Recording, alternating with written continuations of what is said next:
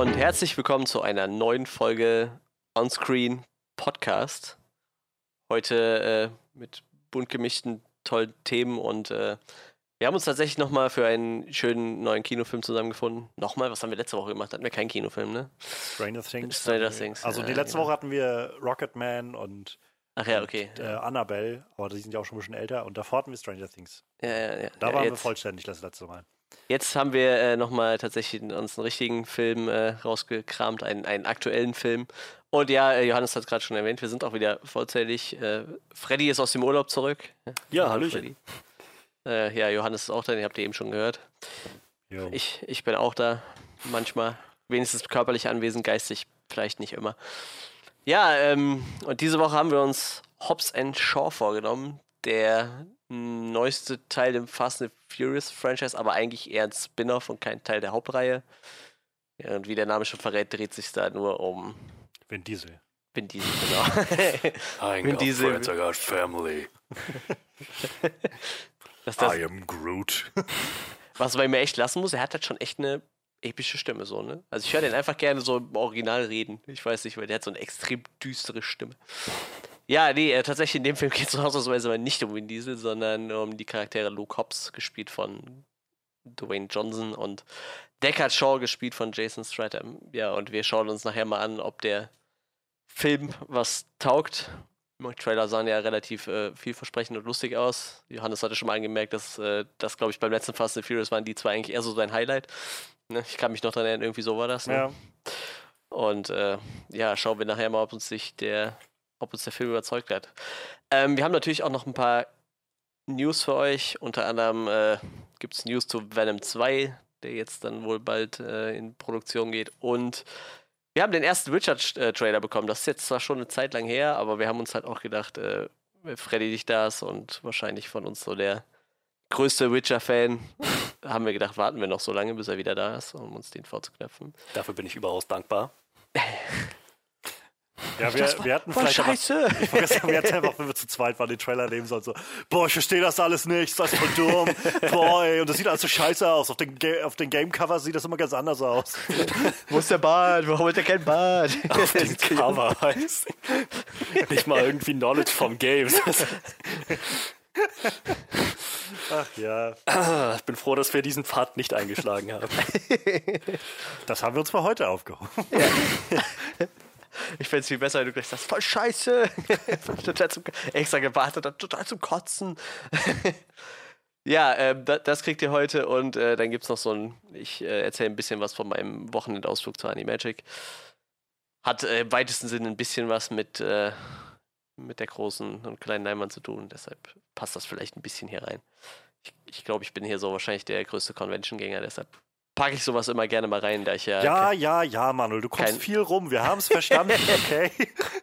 Hey, dieses Jahr sind es doch nur noch drei Conventions, glaube ich. In vier Monaten. Fünf, wenn man diesen mitzählt. Ja, so ist das. Man muss ja sehen, wo man bleibt. Ne? Am Wochenende fahre ich übrigens auf ein Festival und wir haben eben über lustige äh, Sachen geredet, die mir einfach so passieren. Also ich fand jetzt am Wochenende auf dem Festival und heute wurde mir gesagt, ja, für das nächste Festival, was ansteht, stehen wir auf der Gästeliste.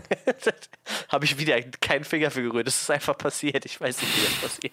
Ich weiß noch nicht mal, warum wir auf der Gästeliste stehen, aber irgendwie der Bruder von meiner Begleitung arbeitet irgendwie bei einer Firma, die da was sponsert und deshalb stehen wir da auf der Gästeliste. Total absurd. Ich habe keine Ahnung, sowas passiert mir irgendwie öfter. Ja, so viel dazu. Ich ziehe den Neid auf mich. Nein, tue ich nicht. Manchmal Oh, doch. passieren halt, manchmal passieren halt äh, unverhofft irgendwelche lustigen Dinge. ja, was war's? Venom, Witcher, Animagic und dann äh, Hobbs und Shaw. Falls ihr keine Lust habt, uns über äh, irgendwelche News oder Conventions reden zu hören, dann könnt ihr das auch gerne skippen. Ähm, deshalb gibt es für euch einen Timecode. Wir starten nämlich bei der Review zu Hobbs and Shaw bei. Eine Stunde, 17 Minuten und 32 Sekunden. Und weil es schon spät ist und wir alle müde sind und alte Männer und ins Bett müssen, äh, fangen wir jetzt auch sofort an mit den Highlights der Woche. Highlights der Woche. Ich bin ja eigentlich immer der Älteste, ne? Ich sollte nicht so viele alte Männerwitze machen, ey. Ich bin, Was der, sagst du? ich bin wahrscheinlich der mit den meisten grauen Haaren hier. das ist dieser pure Stress. Graue Haare, du Stress. ja, ähm, ich würde sagen, als erstes machen wir mal die, die zwei richtigen News-Themen. Ich meine, ich habe bisher keine News. Wenn du jetzt Ähm. nicht mit Witcher anfängst, Alter. Ich würde sagen, Witcher heben wir uns jetzt zum Wir Schluss fangen mit den richtigen News an und dann machen wir Witcher. Alter, ich werde dich finden und töten. Wir fangen mit den richtigen News an und äh, Witcher schieben wir dann an den Schluss nach Hobbs Shaw. Am besten. In die After Credits. es kommt schon das Outro. Ja, und dann das werde ich so schreien. Ich, äh, Witcher, bitte. Witcher ist großartig. Ja, komm, Freddy, dann, dann hau raus. Ja, wir hatten mittlerweile vor zwei Wochen dürfte das, ja, zwei Wochen dürfte es her sein, ähm, den ersten Trailer zur Serienadaption dessen erhalten, was höchstwahrscheinlich mein lieblingsfiktives Universum ist. The Witcher, der Hexer, Witchmin, äh, wie auch immer, in welcher Sprache man das auch ausspricht, denn es ist tatsächlich ja mittlerweile ein globales, internationales Phänomen geworden. Ähm, seine Wurzeln hat es ursprünglich in Polen und auch darauf kommen wir nachher nochmal zu sprechen. Ähm, die meisten kennen The Witcher tatsächlich von den Spielen. Die Trilogie, Witcher 1, 2, 3. Witcher 3 war das populärste von all denen. Und ähm, basieren tut das alles, wie gesagt, auf den polnischen Romanen von Andrzej Sapkowski über den Hexer Geralt of Rivia, Geralt Nariva oder wie auch immer. Wie gesagt, das ist mittlerweile ein sehr internationales Phänomen geworden. Oder wie sie ihn in Kanada nennen, Steve. Kanada, ihr enttäuscht uns nie. Steve aus Finde Steve. Steve aus Yorkshire.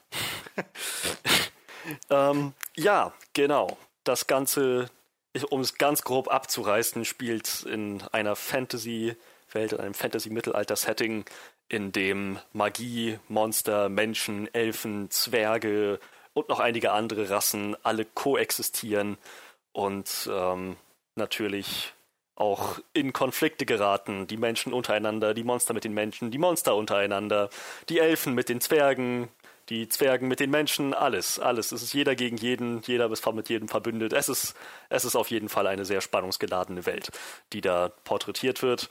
Und Witcher, Geralt of Rivia, Geralt von Rivia, ich weigere mich, ihn von Riva zu nennen. Und damit bin ich nicht allein in Deutschland. Ähm, muss sich irgendwie darin zurechtfertigen, äh, zu, zurechtfinden in seiner Profession als professioneller Monsterschlechter. Genau. Ähm, populär war vor allem The Witcher 3. Die Frage für die meisten Fans war jetzt, wie viel wird von den Spielen übernommen?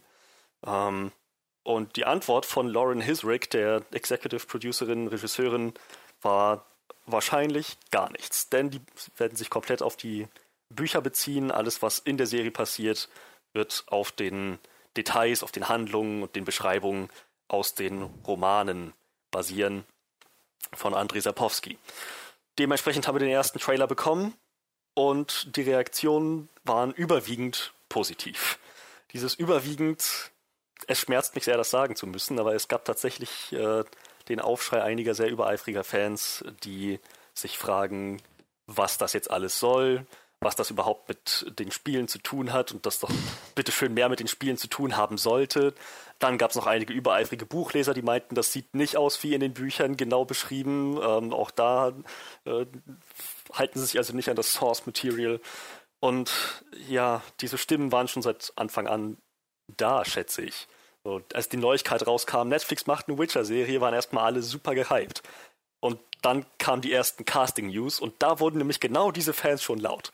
Da ging es nämlich sofort los, das sieht überhaupt nicht aus wie in den Büchern. Hä? Was soll das jetzt mit diesem ganzen komischen Race-Casting? Naja. Ähm, ja, letzten Endes äh, haben wir jetzt den ersten Look bekommen. In der Tat gibt es einige Abweichungen von den Büchern, sehr viele Abweichungen von den Spielen, das war allerdings abzusehen. Lauren Hisrick hatte schon zu einigen dieser Abweichungen Positionen bezogen. Äh, Im Großen und Ganzen, finde ich jedenfalls, haben sie aber den Ton dieses Universums getroffen. Wir haben eben diese Diversität an, an, an Rassen, an Gruppierungen, sozialen Schichten, wie gesagt, die ganzen Menschen Zwergen, Elfen, alle koexistieren. Wir haben die Magie, diese Kraft des Chaos im Prinzip, genau wie sie auch im Buch beschrieben ist. Magie ist Chaos, das irgendwie gebändigt wurde, ähm, um, um dann kontrolliert zu werden. Ähm, darüber hinaus äh, die ganzen Settings, Städte, Land, verlassene Gegenden, ähm, ganz urtümliche Orte, Monster natürlich. Wir haben bisher nur so einen ganz kleinen Glimpse von Monstern bekommen, noch nicht viel zu sehen, aber das, was wir gesehen haben, sah echt nach blutigem Horror aus. Ähm, darauf freue ich mich sehr. Und tatsächlich auch genau wie es in den Romanen beschrieben wird und in den Spielen noch adaptiert wurde, da können sich alle mal drüber freuen. Geralt, wie er sich durch diese ganzen verschiedenen Welten bewegt und manövriert. Mal ist er auf super prunkvollen Ballempfängen in, in adligen Gesellschaften, in irgendwelchen Palästen oder Sälen. Und äh, mal ist er einfach nur wahrscheinlich gerade aus dem Knast oder aus dem Kerker ausgebrochen, nur mit einem zerfetzten Hemd und einer zerfetzten Hose und einem einzigen Schwert unterwegs und, naja, schlachtet sich seinen Weg ins Freie, schätze ich. Ähm, es ist also von allem was drin und äh, man sieht ihn auch tatsächlich auch äh, auf Monsterjagd an einigen Stellen. Es ist also alles drin, was man sich als Witcher-Fan nur wünschen könnte. Ähm, es ist einiges drin, was man sich als Witcher-Fan vielleicht anders hätte vorstellen können, aber für mich persönlich macht das teilweise den Reiz aus. Sie hätten natürlich alles genauso den Beschreibungen nach den Romanen nachempfinden können. Das wäre die sicherste Variante gewesen. Aber ich muss sagen, gerade, dass sie sich in einigen Stellen kreative Freiheiten nehmen und eine andere Perspektive drauf nehmen, ich muss sagen, das bringt für mich ein bisschen frischen Wind rein und macht es für mich nicht weniger interessant, vielleicht sogar ein bisschen mehr interessant. Ich bin sehr gespannt, was sie daraus gemacht haben. So, nun weiß ich von Johannes, du hattest Witcher 1 ein bisschen angespielt mhm. und Manuel noch gar nichts, ne? Nee, ich habe nur eine Kurzgeschichte gelesen, glaube ich. Gut, aber wir haben alle unsere Witcher-Erfahrung gemacht. Ja, ein bisschen. Ähm, wir sind alle Pros. Ich, ich hätte ich äh, auch alles genauso sagen können, wie du das gerade gesagt hast. Letzte zehn Minuten. Das ist kein äh, Ding gewesen. Auch ich muss da an dieser Stelle anmerken, ich habe nur 60 Seiten des ersten Romans, der ersten Kurzgeschichtensammlung gelesen. Aber ich habe Witcher 2 und 3 gespielt und habe damit kombiniert ähm, ich lüge nicht, wenn ich sage, tausende von Spielstunden versammelt. Ähm, gut, aber auch ich bin sozusagen nicht komplett in allem versiert. Ich habe nicht alles aufgesaugt, was man als echter Fan ja wohl absolut gemacht haben muss und gesehen und gelesen haben muss. Ähm, ja, aber wir haben alle unsere Witcher-Erfahrung gemacht und mit diesem Hintergrund wüsste ich sehr gerne, was ihr von diesem Trailer haltet. Das ist ja erstmal die Frage, was ist mit Jennifer los? Warum sieht die Jennifer los? Warum sieht die am Anfang so deformiert aus? Äh, ausgezeichnete Frage, ich habe keine Ahnung. Das ist vielleicht ein Punkt, den dir ein eifriger Buchleser beantworten könnte. Ich kann es nicht. Ja, falls irgendeiner unserer Zuhörer das weiß, ich wüsste das gerne. es gibt halt so die Geschichte, dass sie. Naja, ich könnte mir, es könnte mir vorstellen, wie das passiert ist, aber ähm, einen Ausgang der Geschichte, ohne dass sie Volleits in die Fresse kriegt, äh, kriege ich leider auch nicht zusammen. ich glaube, sie lassen sich was Besseres einfallen. Meint sie hat einer auf den Kiefer gekloppt und der ist dann einfach so zur Seite geklappt? So sieht es ehrlich gesagt ja, aus. Ja. Aber sie sieht allgemein so auch vom Gesicht her da nicht so ansehnlich aus, als, man, als wollte man sie so, ich sag mal, absichtlich hässlich darstellen. Und da passiert irgendwas und dann wird sie halt so imposant und hübsch irgendwie. Also ich weiß nicht, keine Ahnung. Kommt mir auf, irgendwie, auf jeden Fall so vor. Ja, das ganze Ding mit der Schminke und so und dem, dem richtigen Style, das kommt erst später. Am Anfang ist sie, weiß nicht, scheint, scheint als würde sie gerade aus einer ziemlich kniffligen Lage entkommen sein oder so. Na, ich, ich weiß es nicht. Ich weiß es auch nicht. Aber auf jeden Fall sah es komisch aus. Ich bin allerdings auch da gespannt, wie sie das erklären. Das wird ja schon irgendwas auf sich haben. Die wird nicht einfach nur mit einem gebrochenen Kiefer die Serie beginnen und dann graduell heilen, Folge pro Folge. Was mit deinem Kiefer passiert? Gebrochen. Mach dir keine Sorgen. Zwei ja, Folgen später ist alles geheilt. Hey Mensch, dein Kiefer hat sich echt gut gebessert. Ja, finde ich auch. Vielleicht hauen sie der ihr Figur etwas Charakter geben. also kriegst du gebrochenen Kiefer. Ja, vielleicht kommt er dann klatscht mal mit, dem, mit, dem, mit einer Gesichtshälfte gegen die Wand, damit der Kiefer sich wieder einrenkt. Also, und dann ist es wieder ganz. Und dann sieht es ja wieder normal aus. Ja, danke, das habe ich echt nötig. So. Dann schiebt sie nochmal so nach rechts und links und hakt nochmal kurz ein. Jen, du bist ja nicht wiederzuerkennen. Ah, viel besser. Übrigens habe ich gerade festgestellt, die Schauspielerin, die die spielt, ist äh, bekannt geworden durch die Serie Wanderlust, da hat sie eine Jennifer gespielt.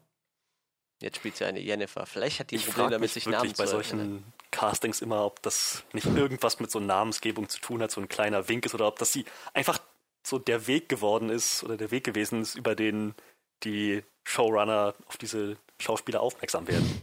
Oh, die, die heißt Jennifer. Die nehmen wir als Jennifer. das ist ja auch total geil. Ist super unkreativ. Boah, wie könnt mir den casten? Ja, das ist doch hier diese eine, die immer die Jennifer spielt. Vielleicht könnt ihr auch eine Jennifer spielen. Ich kann es mir vielleicht andersrum vorstellen. Dass, also ich rate mal, die werden wahrscheinlich ein großes Casting ausgeschrieben haben und sie irgendwie ankam und irgendwie wahrscheinlich eine Szene vorgespielt hat und dann, okay, ähm, wir melden uns. Äh, Noch, ich habe schon mal eine Jennifer gespielt. Das, äh, ich weiß, wie das geht.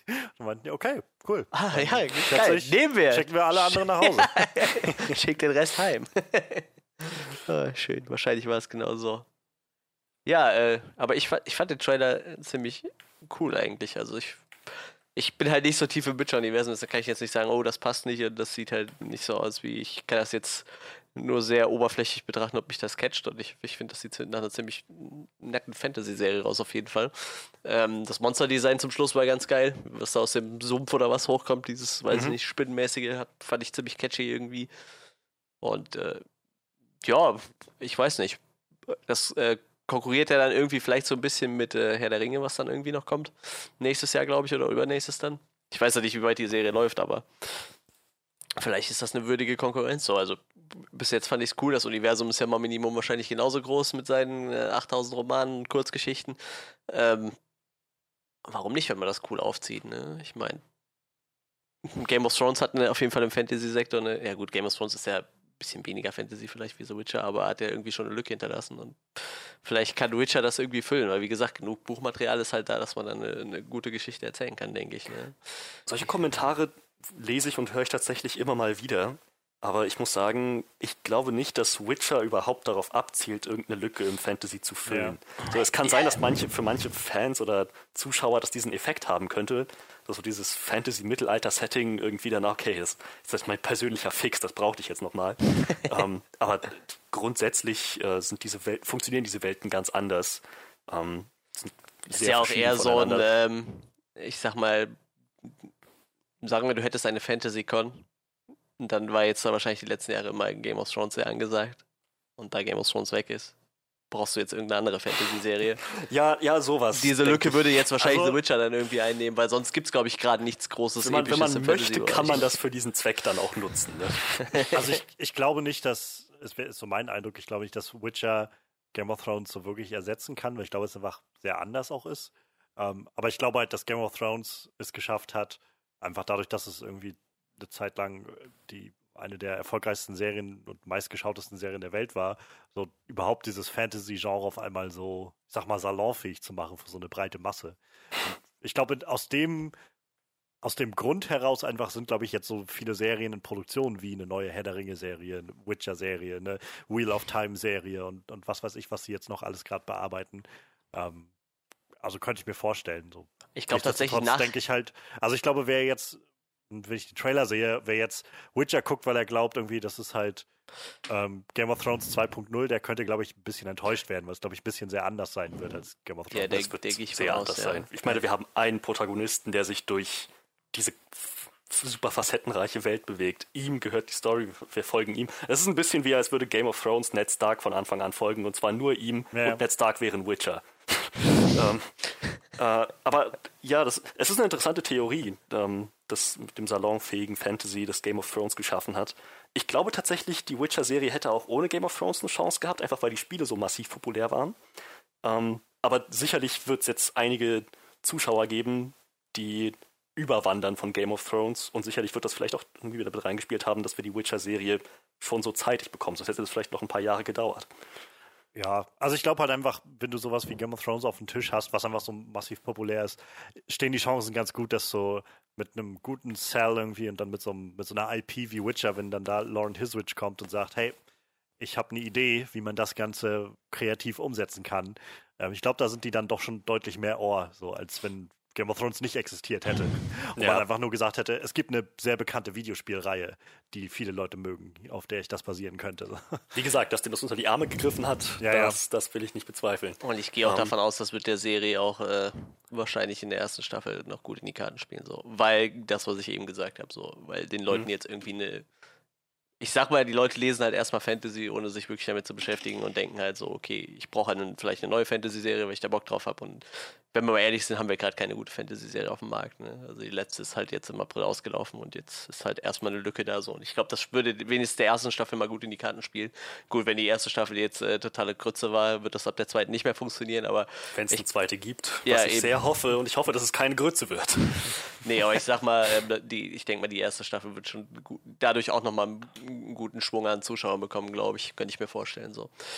Plus, du hast die Videospiel-Community, die wahrscheinlich übelst upragen wird.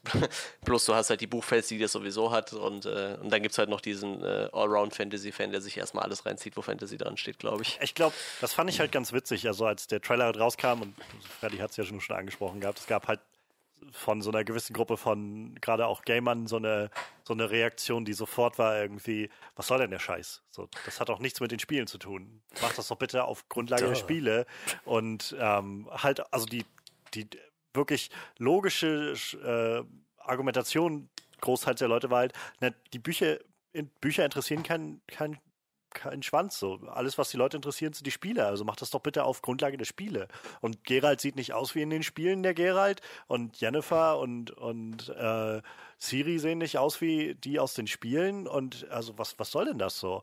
Und ähm, keine Ahnung, ich, ich habe jetzt irgendwie ein paar Stunden, also wirklich, weiß ich, drei Stunden oder so aus Witcher 1 gespielt. Mal ganz davon ab, dass ich da schon das Gefühl habe, also als ich das angefangen habe, hatte ich halt, da war glaube ich Witcher 3 schon lange draußen. Und das war halt auch das Bild, was ich im Kopf hatte. Und ich dachte, oh, das sieht noch sehr anders aus als der Witcher, also der, der Geralt aus dem äh, dritten Spiel, den ich jetzt einfach nur so gesehen habe irgendwo auf in Gameplays oder was weiß ich, ähm, was schon mal dahin spricht, dass es irgendwie nicht den einen Geralt, glaube ich, gibt in den, also vom Design her äh, in, in den Spielen. Aber mal davon ab, ich finde es halt so traurig, dass es irgendwie Leute gibt, die so diese, diesen kreativen Input, den Lauren Hiswich, also, weil diese, diese Reaktion von, ja, das interessiert halt keinen. Ganz offensichtlich interessiert es Lauren Hi- Hisrich unglaublich, was in den Büchern passiert.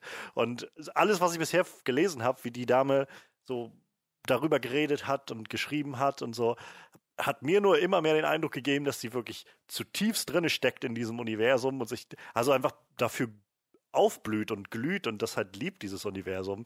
Und dass die jetzt ihren eigenen Spin gefunden hat und hat gesagt, ich habe eine Idee, wie man das umsetzen kann. Ähm, oder jedenfalls eine Vision davon, wie ich das gerne umsetzen würde. Das finde ich halt schon, also interessant genug, dass ich sage, okay, give her a shot, so lass es ausprobieren und dann können wir immer noch sehen, was bei rumkommt. Und keine Ahnung.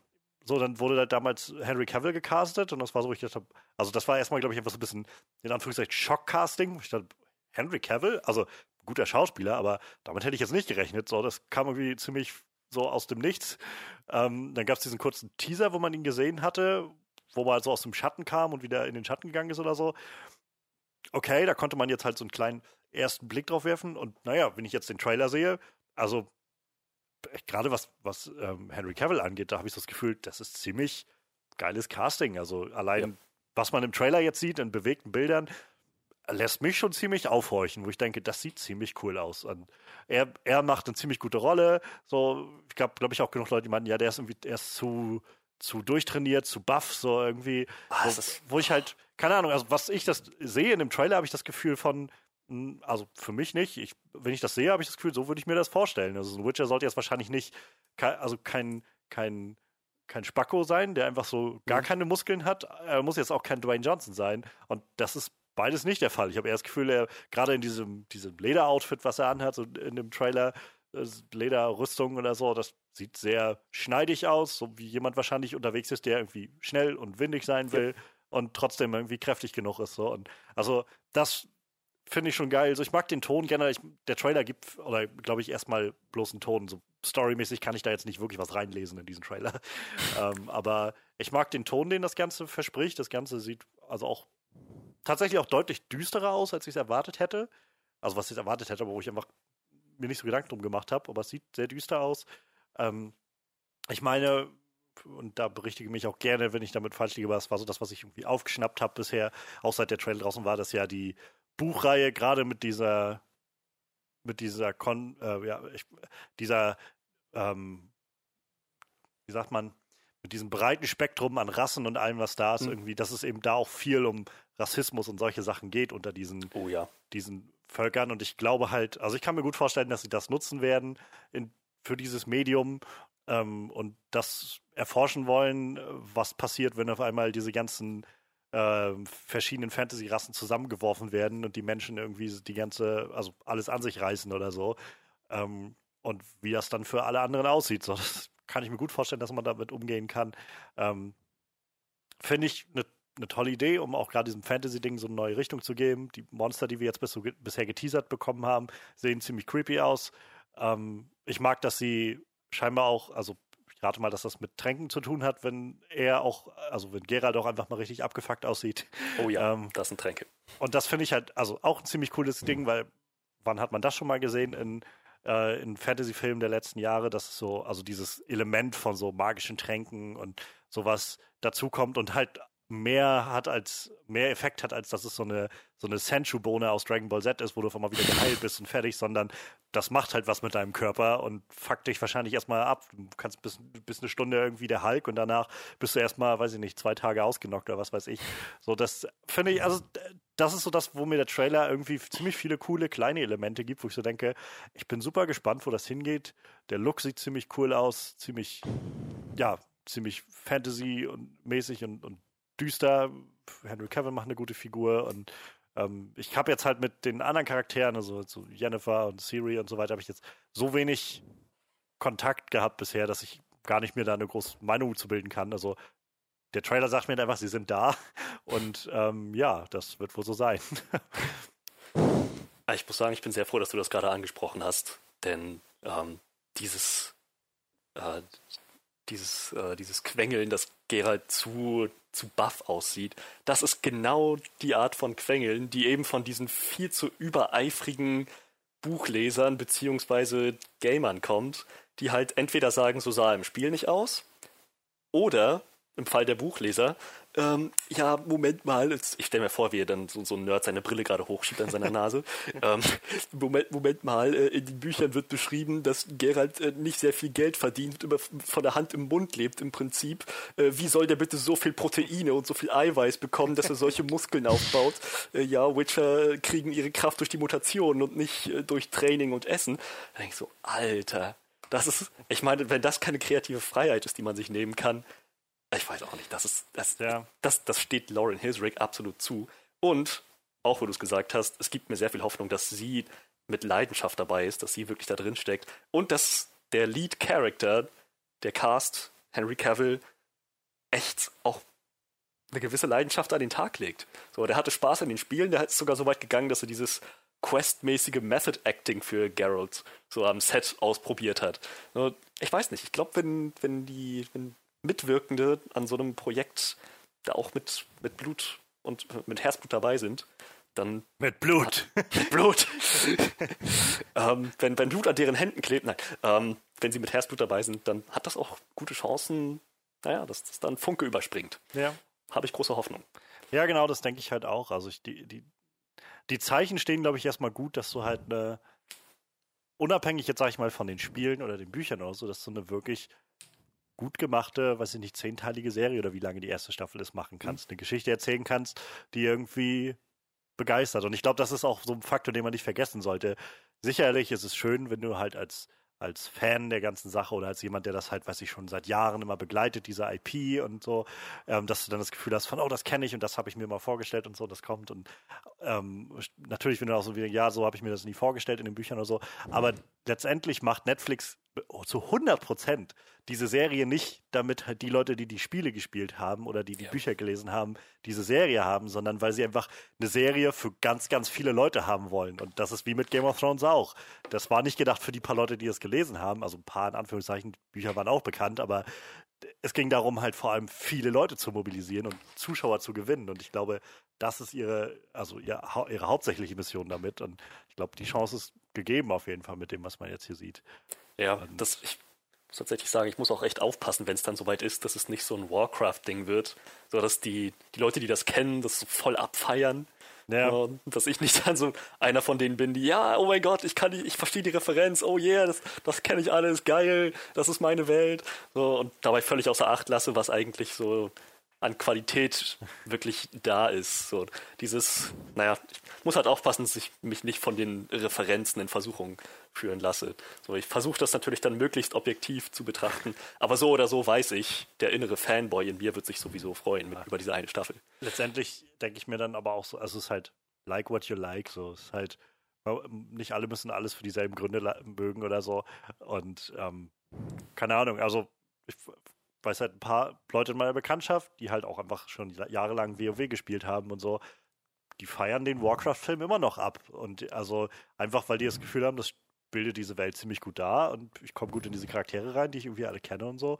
Und sei ihnen gegönnt, so, weiß ich nicht, ähm, ist nicht so mein Ding, aber ist okay. Was übrigens auch WoW, wo du Henry Cavill angesprochen hattest, ich finde das auch immer noch so schön. Ist, also Henry Cavill ist halt wirklich, glaube ich, so ein Fantasy-Typ. Ich weiß nicht, ob er D&D spielt, ich könnte es mir gut vorstellen.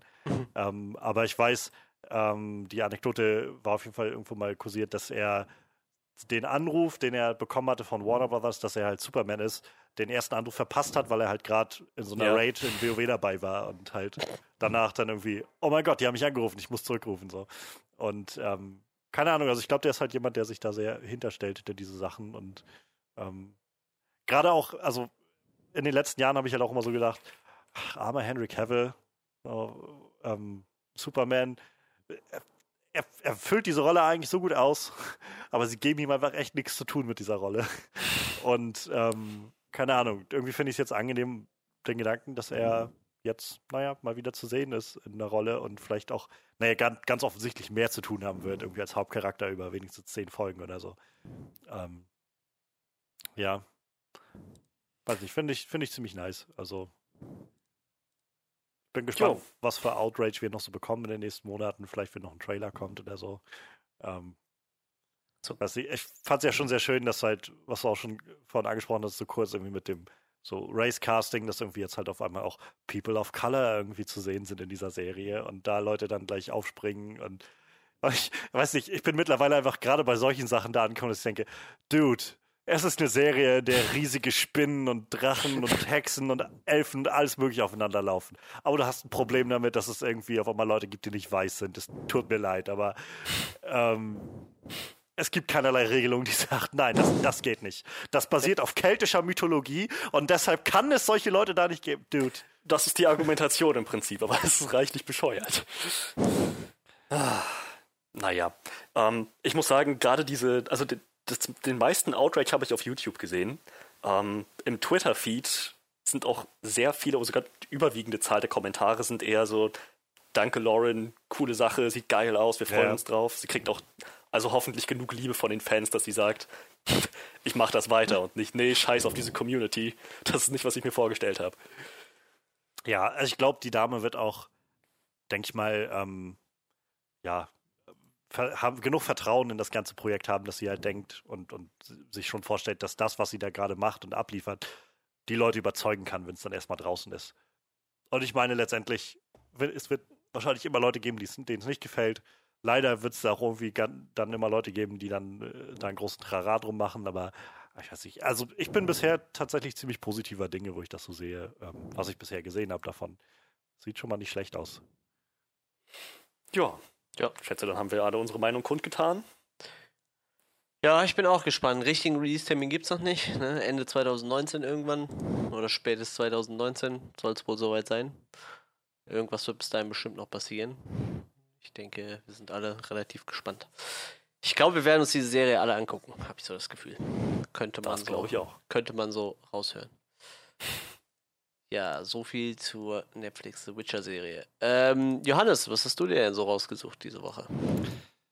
Ja, wie gesagt, so viel, also es schimmerte so ein bisschen durch, glaube ich. So viel war jetzt gar nicht los die Woche. Also nichts, nichts, was uns, glaube ich, so richtig massiv ähm, gegriffen hat. Also Freddy hatte ja nur schon Witcher seit Wochen irgendwie offen liegen. Ähm, was mich jetzt tatsächlich doch interessiert hat in der letzten Woche und was mich wieder so ein bisschen in so eine kleine Grübelphase bringt, ist ähm, der Fortschritt, den Venom 2 gerade macht, also die Fortsetzung zu Venom, den wir irgendwie letztes Jahr gesehen haben. Und ich war nicht der große Fan von Venom. Ähm, ich weiß nicht, ich fand den Film einfach irgendwie eine ne große Menge. Äh, so. Ähm, Tom Hardy ist halt ein guter Schauspieler und hat sich auf jeden Fall für was entschieden in, in dem ersten Film, was er da macht. Und es gab da irgendwie interessante, lustige Momente, aber im Großen und Ganzen hat dieser Film einfach nicht so wirklich für mich funktioniert. Und ich bin auch immer noch erstaunt, dass dieser Film so super gut angekommen ist. Also, was ist super gut, aber dass er halt so viel eingespielt hat. Also es gibt wirklich viele Leute, die den Film sehr gefeiert haben. Und ich bin ein bisschen erstaunt darüber, muss ich ehrlich sagen. Ähm, aber ja, auf jeden Fall, der Film war durch und es gab ja noch diese unglaublich subtile After-Credit-Szene. ähm, also Spoiler für äh, Venom, falls jemand das noch nicht gesehen hat oder sich nicht spoilern lassen will oder so. Ähm, wenn, man, wenn wir dann sehen, wie Eddie in, äh, ich weiß nicht, St. Quentin oder was es ist, also Gefängnisanstalt geht, um sich äh, ein Interview zu holen mit einem äh, hochgefährlichen Insassen da drinnen. Und naja, wir sehen dann irgendwie eine Figur von hinten, die sich dann umdreht und ganz offensichtlich Woody Harrelson mit einer, mit einer der schlechtesten Perücken, die ich mir vorstellen kann. Und ähm, so unglaublich subtil darauf hinweist, the next time I'm gonna be out of here, it's gonna be a carnage. Und ja, also ganz offensichtlich planen sie, also jedenfalls war der Plan am Ende des letzten Films Carnage irgendwie als nächsten Villain aufzuziehen. Also dann Cletus Cassidy, der mit dem Symbionten sich vereinigt und also ich war auf jeden Fall nach dem letzten Venom-Film an dem Punkt, wo ich gedacht habe, ganz ehrlich, ich weiß nicht, ob ich mir den nächsten Venom-Film angucke. Also ich, das ist mir jetzt irgendwie dann nicht wert. Ähm, aber jetzt sind wir an dem Punkt angekommen, wo ein Regisseur verpflichtet wurde. Ich glaube, ursprünglich war im Gespräch, dass Ruben Fleischer, der den ersten gemacht hat, auch den zweiten machen will. Aber das ist scheinbar jetzt nicht der Fall. Ich weiß nicht, was da, ob der sich, ob die sich anders entschieden haben oder ob, keine Ahnung, ähm, es einfach kreative Differenzen gab, was auch immer. Aber vor einer Woche ungefähr kursierte auf einmal so, Sony trifft sich mit verschiedenen Regisseuren, die das Ganze übernehmen wollen oder ähm, die einen Vorschlag haben, dass, wie man das Ganze aufbauen kann. Und ähm, unter anderem im Gespräch waren äh, Travis Knight, der jetzt gerade Bumblebee gemacht hatte letztes Jahr, den ich zum Beispiel sehr gut fand. Rupert Wyatt, der den ersten äh, Rise of the Planet of the Apes, also diesen ersten von der neuen äh, Planet der Affen-Trilogie gemacht hat. Und äh, Andy Serkis, der mit Mowgli, ähm, der jetzt auf Netflix gelandet ist letztes Jahr, letztes Jahr, dieses Jahr, ich glaube letztes Jahr, ähm, quasi seinen zweiten Film, also sein zweites, seine zweite Regiearbeit veröffentlicht hat. Und ja, der Zuschlag ist letztendlich jetzt zu Andy Serkis gegangen. Andy Serkis wird Regie führen bei äh, Venom 2. Und ich, allein das ist irgendwie schon genug, wo ich auf einmal ins Grübeln komme, also was das wohl wird. Und ähm, ich bin zwar immer noch unglaublich skeptisch, was dieses ganze Sony Monsterverse angeht. Ich glaube, dieser Morbius Living Vampire Film ist jetzt in Produktion mit Jared Leto. Ähm, wenn ich mich nicht täusche, arbeiten sie ja noch an diesem Black Cat und Silver Sable Film und was weiß ich, was sie da noch alles in, in äh, der Pipeline haben. Aber ich weiß nicht, also Venom 2, wenn ich das jetzt so sehe, Andy Serkis, ich habe Mowgli nicht gesehen, ich habe auch sein, also sein Regiedebüt Breath oder Breathe, glaube ich, ähm, nicht gesehen. Ich glaube, das ist mehr so ein Drama. Aber Mowgli, alles, was ich von Mowgli gehört habe, ist, dass der unfassbar düster sein soll, der Film. Also diese Mowgli-Geschichte unglaublich düster erzählen soll. Ähm, ich werde mir den auf jeden Fall nochmal irgendwann anschauen. ist nun mal bei Netflix.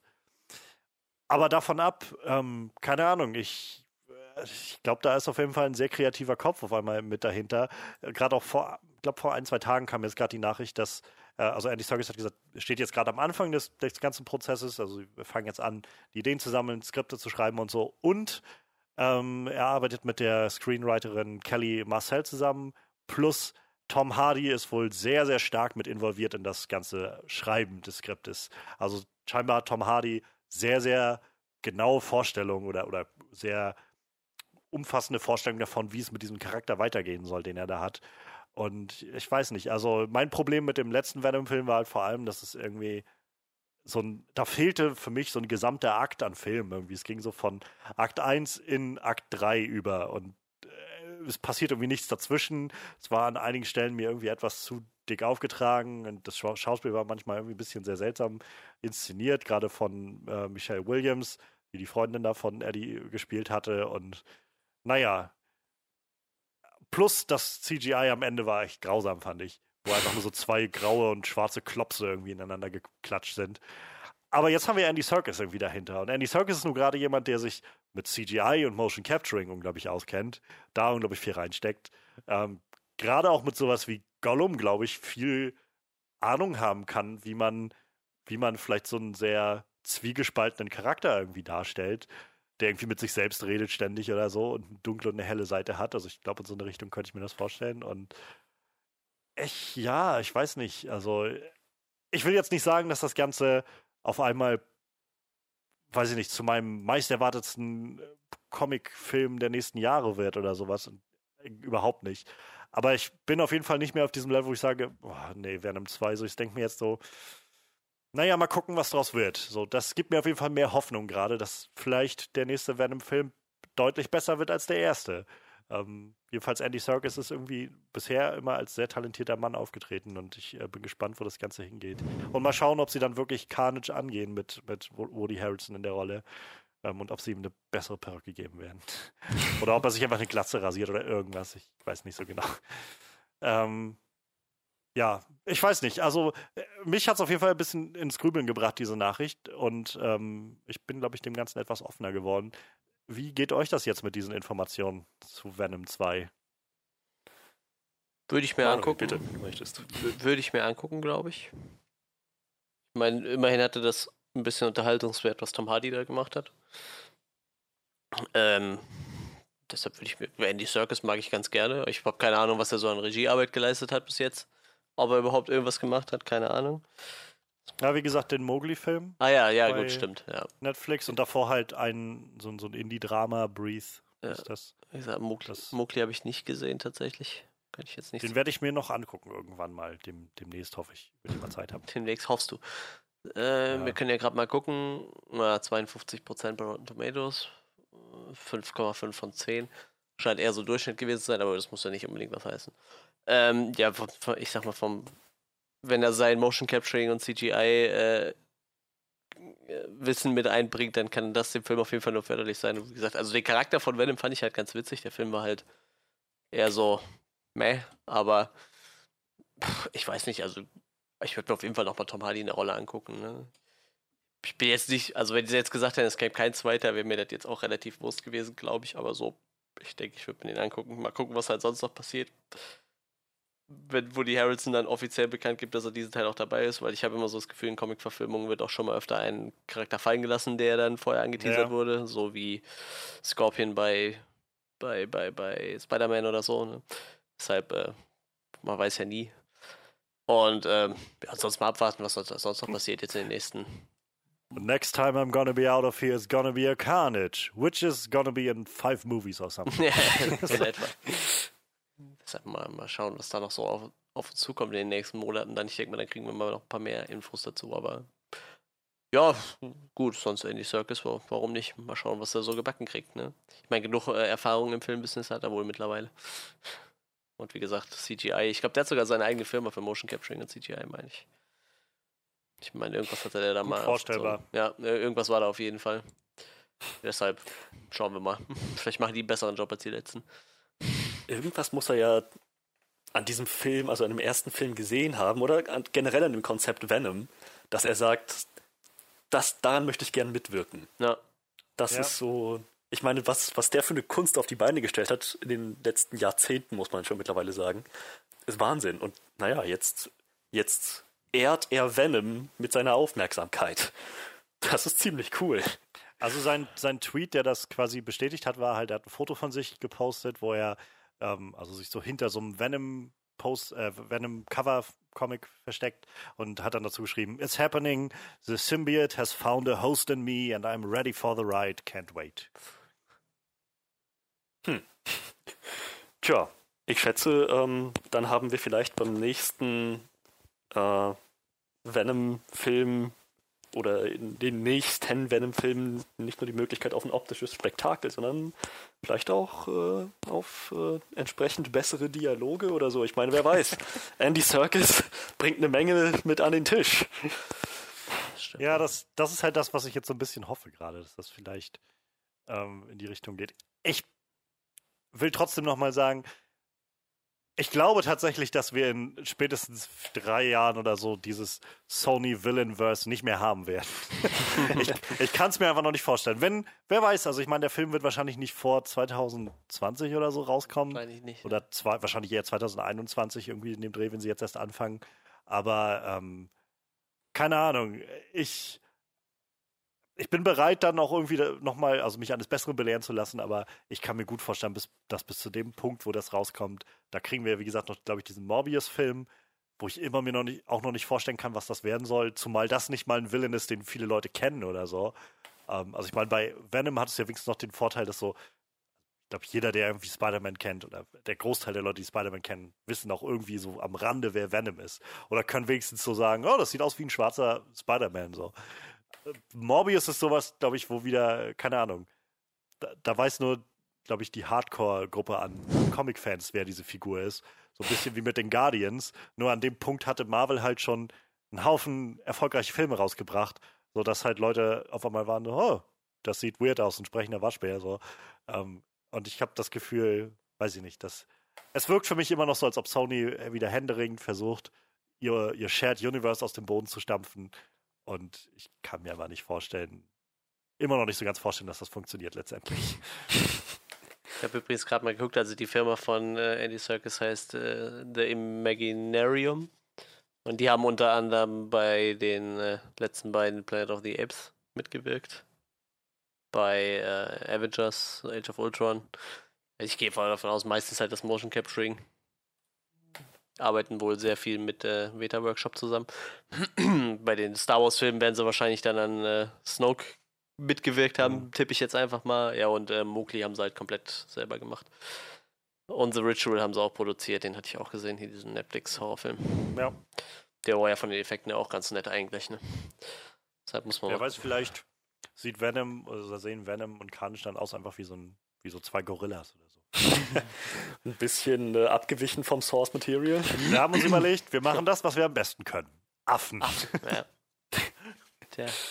Hätte man die mal angefragt für, äh, für, für, für Tat, Tarzan. Wie ist der denn nochmal, wie hieß der Film richtig? Äh, den haben wir zwei besprochen, glaube ich. Ne? Of Tarzan, ja, ja, ne? genau. Die hätten den vielleicht auch besser mal angefragt. Oder so wie bei dem neuen Cats-Film, der jetzt kommt dieser Cats-Trailer. Also. Ich habe ihn tatsächlich nicht gesehen, ich habe nur sehr viel darüber gehört. Es ist schon echt weird. So, ich, ich bin nach wie vor, ich, ich, bin tatsächlich irgendwie interessiert geworden daran, einfach nur, weil ich finde, es sieht so weird aus und keine Ahnung, sie haben sich auf jeden Fall eine, sie haben eine sehr starke und, und einzigartige Entscheidung getroffen für dieses Design von den äh, Cats in diesem ganzen ähm, Film, aber ja, ich kann, also, ja, es sieht schon ziemlich gruselig aus an vielen Stellen. lustig, äh, das gerade so ein Vergleichsbild von so einer Katze mit Sonic, mit dem ersten Sonic aus dem Ja, ja, ja, ja. Das sieht echt sehr weird aus. Also ich habe tatsächlich noch gar nichts davon gesehen. Ich gucke auch nur gerade die Bilder durch. Also es ist schon abstrakt auf jeden Fall. Puh. Naja, hm. wer weiß, was da noch so passiert. Ja, ich würde sagen, ich kann heute nicht mehr viel reden, glaube ich.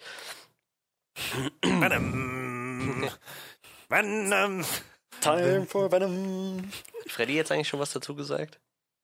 Ja, ich kann auch gerne noch mehr dazu sagen. Ja, mach, wenn du noch was zu ähm, sagen hast. Ähm.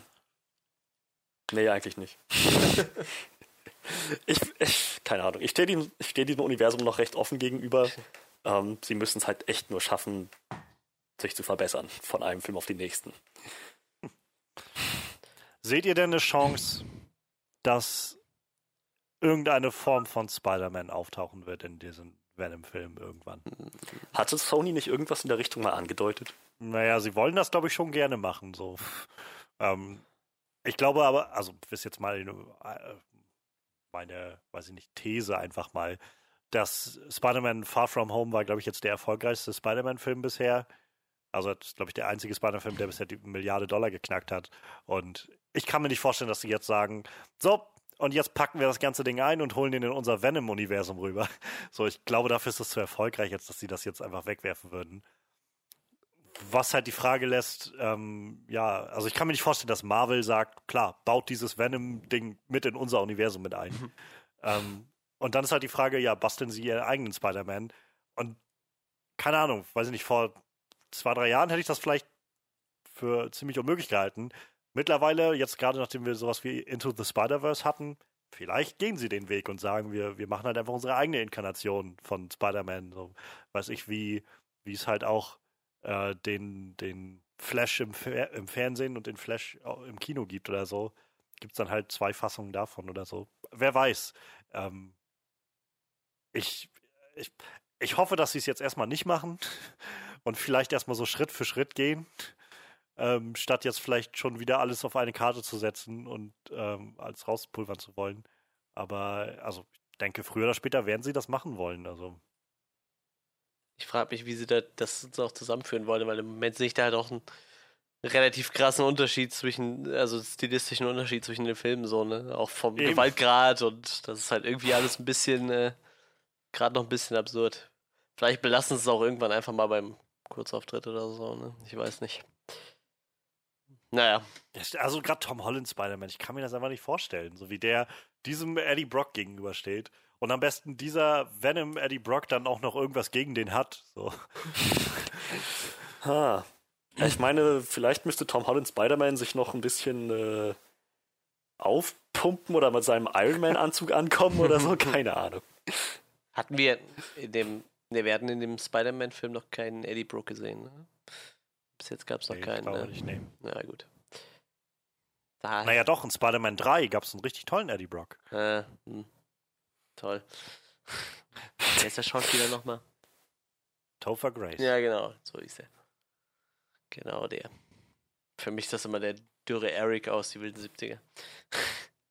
Das macht's mir. Ich glaube, die Rolle hat er gekündigt gehabt, um bei Spider-Man 3 mitmachen zu können. Dann. Ja, stimmt, der ist in der letzten Staffel ausgestiegen oder so, ne? So ganz absurd irgendwie. Ich habe die Serie nicht so wirklich verfolgt, aber ich, er war irgendwann weg. Und ich glaube, er ist halt ausgestiegen, weil er bei Spider-Man 3 dann mitmachen wollte. Ja, ich meine, der ist irgendwann, boah, ich glaube, zur Armee gegangen in der Serie oder so. Irgendwas Bananes. Äh, ja, 1 bis 7 war er dabei und in der 8. war er mal als, als Gast dabei. Ja, gut, das kann natürlich dann sein, dass es da in der Zeit lag. Hm, Ist aber, also mal muss also unabhängig von Spider-Man 3 und was aus Venom da gemacht wurde, ähm, ist er eigentlich ein ziemlich guter Schauspieler. Mochte ihr den Ah. Predators eigentlich ganz gerne? Der ist in, ähm, in Black Clansman war er dabei von Hm. letztem Jahr, glaube ich. Da war der auch ziemlich gut und creepy als, als äh, David Duke, glaube ich, heißt er, der Chef da vom, von dem Kuckucksklan. Ähm, ja. Und talentierter Editor scheinbar. Der macht unglaublich viel Editing so zu, in der Freizeit. Der hat mal die ganzen äh, Star Wars Prequels alle auf einen Film runtergeschnitten, die ganzen Hobbit-Filme alle auf einen Film runtergeschnitten und neu geeditet und so. Ja, wenn man nichts zu tun hat, viel. ne? Naja, ich glaube, ich, ich glaube, das mit den Hobbit-Filmen, sagte er, hatte er gemacht, nachdem er mit Black Clansman durch war, mit den Dreharbeiten. Und also ihn hat das Spielen von David Duke, von so einem krassen Rassisten, das hat ihn wohl über die Monate ganz schön belastet psychisch. Und er meinte, er brauchte dann irgendwie ein Ventil, um das rauszulassen. Und dann hat er sich halt irgendwie ein paar Wochen irgendwie im Zimmer eingeschlossen und alle drei Hobbit-Filme halt runtergeschnitten auf einen Hobbit-Film.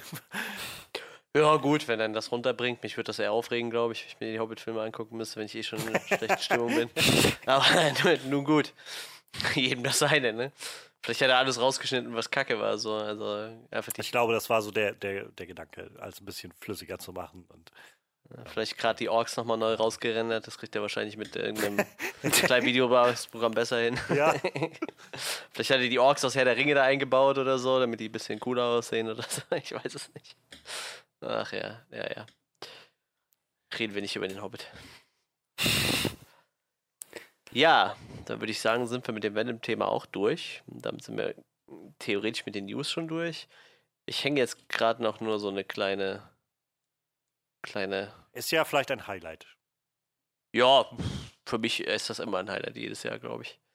Wahrscheinlich so nach der Gamescom immer mein Lieblings. Kein Wunder, wenn du so viel Kram umsonst geschenkt bekommst und so. Ey, bis jetzt habe ich da noch nie was umsonst bekommen, tatsächlich. Mir hat mal jemand einen Gutschein für Aber für Getränke. die nächstes Jahr hat schon irgendwer was angekündigt oder so? Dass du auf irgendeine Gästeliste kommst oder so? Nein, ich habe äh, gesagt, dass ich äh, mit meiner Kamera Probleme hatte, reinzukommen. Und dann hat jemand gesagt, ja, ich kann dich auch als Presse da eintragen. Also das wäre nicht so ein Problem.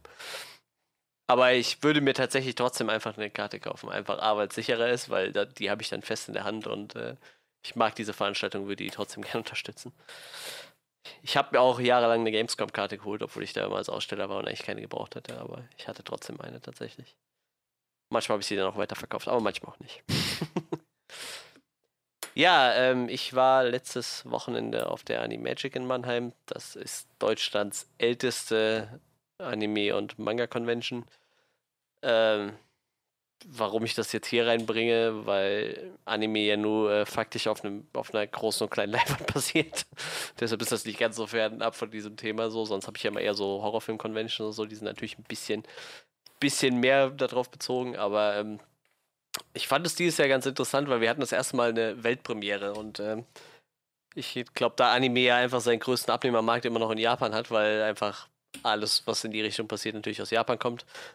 Obwohl die Amis gerne mal äh, diesen Style kopieren, zum Beispiel mit der Castlevania-Serie. Die kommt ja eigentlich aus Amerika, aber imitiert natürlich ziemlich krass diesen japanischen Stil. Aber ich sag mal, der Hauptmarkt ist ja nur in Japan. Und ähm, dieses Jahr hatten wir tatsächlich eine Weltpremiere und das war ein bisschen, hatte so ein bisschen traurigen Beigeschmack irgendwie, weil ich weiß nicht, also in der, in der Anime-Szene hat sich das halt ziemlich äh, stark rumgesprochen. Also es gab ja Mitte Juli einen Anschlag auf äh, Kyoto mhm. Animation, einen Brandanschlag, bei dem 30 Leute gestorben sind. Und ähm, es waren halt zu dieser Zeit auch schon sehr viele Gäste angekündigt auf der Animagic, die halt zu diesem Studio gehören oder an Projekten von diesem Studio mitgearbeitet haben. Ähm, und tatsächlich sind auch ein paar Leute trotzdem noch gekommen halt, ne? unter anderem der Produzent, meine ich, von dem Film, den wir da zu sehen bekommen haben. Und ähm, ja, die, ich sag mal, die ganze Veranstaltung wurde halt auch mit einer, einer relativ bewegenden Rede vom Veranstalter eröffnet, so der sagte, dass das halt über die Jahre halt Freunde geworden sind, die Leute, die da arbeiten. So, ich meine, die arbeiten ja alle relativ dicht da zusammen. In, bei dieser Convention treffen sich halt alle Publisher etc. Und, alles, was halt so im deutschsprachigen und im japanischen Raum halt irgendwie zusammenschafft. Ich glaube, das ist auch ähnlich wie bei der Gamescom, dass da auch sehr viele so Geschäftsbeziehungen äh, geknüpft werden irgendwie, ne? Dass man schon über neue Filme verhandelt und so es geht, glaube ich, immer von Angesicht zu Angesicht ganz äh, ein bisschen besser. Deshalb kommen halt immer viele Produzenten oder Chefs von irgendwelchen Studios hin. Und ähm, ja, dieses Jahr hatten wir die Premiere zum Violet Evergarden-Film. Ich habe den tatsächlich nicht gesehen, weil das äh, sehr schnell sehr voll war. Immer dann mit einem kleinen äh, anschließenden Panel mit den Leuten, die dran gearbeitet haben. Ich weiß ich glaube, wir hatten einen Produzent da, einen Komponist, meine ich und irgendein Character Designer halt, ne? Wie gesagt, alles äh, Leute, die halt auch in diesem Kyoto Animation Umfeld arbeiten, weil der Film wurde von denen produziert. Ähm, ja, und das ist tatsächlich das erste Mal, dass das passiert ist. Also wir haben mittlerweile, ich glaube, drei sehr große Anime-Conventions in Deutschland, plus die Leipziger Buchmesse hat ja noch ihren, ihren, ihren Manga-Bereich, sag ich mal, mit drin, der auch immer ein bisschen mehr gewachsen ist über die Jahre, aber ich sag mal, wir haben halt drei richtig große, das ist die Dokumi, das ist die größte in Düsseldorf, die sind aber eher mit, mit Ehrengästen und so eher relativ mau. Das ist halt mehr so ein, einfach so ein Fan-Treffen, wo es jetzt nicht so um tolle Ehrengäste geht. Und sonst halt nur die Konichi in Kassel noch. Und ähm, ja, das war jetzt tatsächlich das erste Mal, dass es eine, eine Weltpremiere gab. Deutschland-Premieren gibt es tatsächlich öfter auf der Animagic, aber wirklich das erste Mal, dass eine Weltpremiere da war. Und ähm, ich glaube auch außerhalb von Japan sind äh, so Weltpremieren von japanischen Animes sehr selten. Ich glaube damals Samuel L. Jackson hat äh, die Afro-Samurai-Weltpremiere nach Amerika geholt. Einfach weil das auch der erste Anime war, der in der Ursprungssprache nicht auf Japanisch rausgekommen ist, sondern auf Englisch. Muss, muss eine sehr witzige Story gewesen sein. Die hatte der Zeichner irgendwie mal auf der Animagic erzählt, dass äh, die irgendwie in Amerika waren, um, um da so ein paar Szenen vorzuführen. Und lustigerweise war wohl am selben Tag Samuel L. Jackson in diesem Studio, wo die das vorgeführt haben. Ist dann so an der Tür vorbeigelaufen, hat sich dann da reingestellt, hat sich das angeguckt und hat gesagt, den Charakter, den kann nur ich sprechen. hat gesagt, dieser Afro-Samurai, das, das kann nur ich machen. Und dann haben halt die Japaner gesagt, okay, wenn du das sagst, dann mach halt. Und deshalb kam der Film damals in der äh, Originalsprachfassung auf Amerikanisch raus tatsächlich auch so noch nie passiert. Und ich glaube, der Film war der erste, der außerhalb von Japan seine Premiere hatte. Und jetzt haben wir halt tatsächlich den ersten bekommen. Ähm, ich glaube, so ziemlich alles, was Rang und Namen hatte in der deutschen Publisher-Szene, war so da. Äh, ich weiß nicht, was haben wir da? Universum-Films. Die machen ja sonst eigentlich eher normale klassische Filme, aber die haben halt diese ganzen Ghibli-Filme, sage ich mal, im Programm, die ja so ein bisschen das übernommen haben, was Disney so gelassen hat. Also mit, mit Zeichentrickfilmen, sag ich mal. Ne? Disney hat sich ja ganz rausgezogen und die produzieren halt sehr beliebte Kinderzeichentrickfilme, jede Menge, die laufen alle über Universum-Films. Ähm, sämtliche anderen Publisher, KZ zum Beispiel, mittlerweile ein ganz, ganz großer, die sind erst vor zwei, drei Jahren in der Szene aufgetaucht und sind mittlerweile so mit eines der Top-Anime-Labels, die waren halt da. Ähm, was mich sehr gefreut hat, wir hatten da einen, den äh, Regisseur, also der ist seit 2004 Regisseur von Chinchan. Und es gibt tatsächlich jetzt äh, eine Neuauflage von Chinchan auf Deutsch tatsächlich. Ich wollte gerade fragen, gibt es etwa neue Folgen? Ja, ja, ja, gibt es. Also es gibt jetzt äh, vier DVDs, glaube ich. Und ich weiß nicht, ob die Serie irgendwo im Fernsehen kommt aktuell, aber äh, ta tatsächlich ist Chinchan scheinbar wieder ein Ding. Nachdem äh, das damals gar nicht so gut ankam. Im Fernsehen irgendwie ja, aber ähm, ich glaube, der Anime wurde, äh, der Manga wurde nach dem dritten Band oder so eingestampft und zwar so, der hat sich so schlecht verkauft, dass sie einfach die Reste geschreddert haben. um quasi das Altpapier zu nutzen, so. Also so schlecht hat sich der Manga damals verkauft in Deutschland. Und ich glaube, der Anime hat es auch nicht über zwei DVDs rausgeschafft, so, ne? Aber ich glaube, wir hatten 380 Folgen im Fernsehen oder so. Also Chinchan schon relativ groß. Und ich glaube, die Fanbase, die ist halt irgendwie relativ stabil geblieben über die Jahre und äh, ich weiß nicht, wie ich Chinchan geguckt habe, wie alt, wie alt war ich da? 12, 13 oder so. Und äh, ja, tatsächlich ist das immer noch sehr lustig. Ähm, ich, also ich kann mir das immer noch gut angucken. Der Humor ist halt ziemlich derbe irgendwie von dieser Serie. Auch alles, glaube ich, mit neuer Synchrofassung, meine ich. Also ich habe kurz mal ein bisschen reingeguckt und äh, sah so aus. Ja, ähm, äh, nochmal kurz zur Messe. Also wir hatten da, es gab tatsächlich fünf Kinosäle, in denen halt entweder regelmäßig Panels mit Filmschaffenden waren oder halt Mangakas, je nachdem, was, was halt sich so angestanden hat. Ich muss ganz ehrlich sagen, ich kannte ganz viel davon nicht. Da ging es, äh, ein Anime gibt es wohl gerade, da geht es darum, dass ein Typ als Schleim wiedergeboren wird in so einer Fantasy-Welt. Der, Ich glaube, ich habe GIFs davon gesehen. Der hat- der- in irgendeiner Nerdgruppe. der heißt auch irgendwie äh, meine Wiedergeburt als Schleim in einer anderen Welt oder so. Also irgendwie sowas total ba Bananes. Das war sehr groß vertreten dieses Jahr. Scheint gerade eine große Nummer zu sein. Goblin Slayer wohl sehr beliebt, gerade aktuell. Habe ich tatsächlich auch noch nicht gesehen. Kannte ich auch bis dahin gar nicht so. Goblin Slayer hat mir gar nichts gesagt. Äh, auf jeden Fall gab es ein geiles T-Shirt zu diesem Film. Da stand halt drauf, äh, ich bin nicht hier, um die Welt zu retten, ich bin hier, um Goblins zu töten. das irgendwie sehr, sehr banane, aber scheint gerade auch eine große Nummer zu sein. Davon waren halt auch ein paar äh, Filmschaffende dabei. Also es ist immer ein ne- nettes Treffen für, für Filmschaffende aus, aus Japan so. Ne? Und wenn man da drauf steht, äh, kann ich den Leuten das nur ans Herz legen. Was ein bisschen zu kurz kommt, finde ich, ist so der, der richtige japanische Film irgendwie. Aber ich glaube, da sind die Leute dann auch wieder eine andere Hausnummer. Also ich glaube, so ein japanischer Schauspieler äh, hat wahrscheinlich anderes zu tun, als auf Anime-Conventions rumzuhängen. Ne? Ja, Muss man halt mal so sagen. ne? Ich glaube, ähm, du würdest hier wahrscheinlich auch eher einen Animateur von irgendeiner Kinderserie finden, als, als dann einen Schauspieler ne? für so eine Convention. Aber wer weiß, was noch kommt. Ich glaube, die, Con ja, die Convention war dieses Jahr auch wieder komplett ausverkauft. Das passiert mittlerweile regelmäßig. Und Mannheim ist schon deutlich größer als der alte Standort in Bonn. Ähm, Mannheim ist mittlerweile auch darauf vorbereitet. Es ist immer sehr nett, wenn so eine Convention umzieht, wie die Leute das halt nicht ernst nehmen. So. ich, ich weiß noch, im ersten Jahr, vor, vor drei Jahren war das so, ähm, erst kam zum Beispiel o- so das Ordnungsamt und hat versucht, die Leute aus dem angrenzenden Park so ein bisschen ne, zu vertreiben, dass sie sich da nicht überall hinsetzen, weil da sind halt viele Blumen und da ist halt ein riesen Brunnen mit so einer epischen Fontäne und so. Und das Ordnungsamt versucht halt, den Park sauber zu halten und die Leute wegzujagen. Und äh, die Veranstalter haben halt im Vorfeld schon gesagt, das könnt ihr gerne versuchen, aber da sind halt irgendwie 15.000 Leute, das schafft ihr sowieso nicht. Sie haben es versucht, ein Jahr, dann haben sie es aufgegeben so. Und man muss sagen, das ist nicht wie bei, äh, ich habe wieder so total desaströse Bilder von Wacken gesehen, wo die Leute einfach ihr ganzen Gerümpel auf der Wiese liegen lassen. Tatsächlich kriegen die Leute aus der Szene das hin, wenigstens den Müll alles in eine Ecke zu schmeißen. Ich meine, dieser ganze Park hat, glaube ich, zwei Mülleimer. Aber der ganze Müll türmt sich halt wirklich um die Mülleimer und der Park ist tatsächlich bis auf das halt relativ sauber so, ne? Und wir hatten halt auch so eine geile Szene, dass wir halt sonntags morgens zum Bäcker gehen wollten, der gegenüber von dem Veranstaltungsgelände ist. Und der hatte halt um halb zehn oder so, ich glaube, ich habe eine Rosinenschnecke bekommen und ich weiß nicht, mein Kumpel hatte noch ein belegtes Brötchen, das war's. Dann war der Laden komplett leer. Also die hatten irgendwie eigentlich bis 12 Uhr auf und so um halb zehn war dieser Laden einfach komplett leer gefressen, weil es auch niemand ernst genommen hat. Ne? Also die fahren halt schon rund und, und, und warnen die Leute so ein bisschen, ne, was da auf die zukommt. Und dann sagen die Leute immer so, ja, ja, der Rosengarten ist ja schon ewig hier, wir wissen schon, wie man mit einer Großveranstaltung umgeht. Ja. Und im Endeffekt wissen es halt nicht. Und es dauert dann immer so, so zwei, drei Jahre, bis die Leute dann äh, so auf dem Level sind, dass sie das halt auch verstehen. Gesundheit. Dankeschön. Äh, dieses Jahr tatsächlich hatten die äh, Leute bei dem Bäcker auch alle so, so Anime-T-Shirts an, ne? irgendwie so Dragon Ball oder irgendwie sowas. War halt sehr lustig und äh, tatsächlich konnten wir auch um 12 Uhr noch dahin gehen und es gab immer noch Brötchen. So, ne? Es war halt nicht so, dass man um halb zehn den Laden einfach schon komplett leer gefressen hatte. So. Waren auch irgendwie sechs Bedienungen und damals war es irgendwie nur zwei. Ist auf jeden Fall sehr nett. Also ich kann es tatsächlich jemandem ans Herz legen, der irgendwie sich für, für Animes interessiert. Ähm, es gibt ja mittlerweile auch genug äh, Quellen dafür. Früher war das immer so, irgendwie vier Folgen eine DVD kosten dann irgendwie so 20 Euro, weil die Szene so klein ist.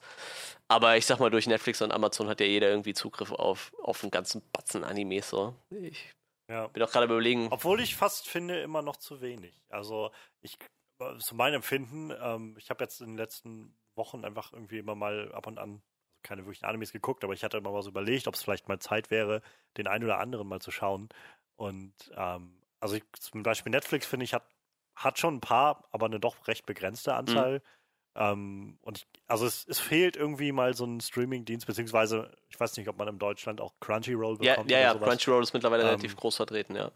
Das, also sowas, wo du halt wirklich eine Menge greifbar hast. So. Also, Ja. ähm, ist so mein, mein Eindruck. Weiß ich nicht. Ähm, ich habe jetzt vor, muss auch gerade denken, wo du von Universum-Film erwähnt hattest. Irgendwo muss, äh, fiel mir zu ein, wo habe ich denn das letztens ge gesehen gehabt, gerade dieses Intro mit von Universum-Film. Und dann fiel mir ein, ich habe vor drei, vier Tagen äh, mir Your, Your Name bei Netflix Mhm. mal angeschaut, den Mhm, Anime-Film.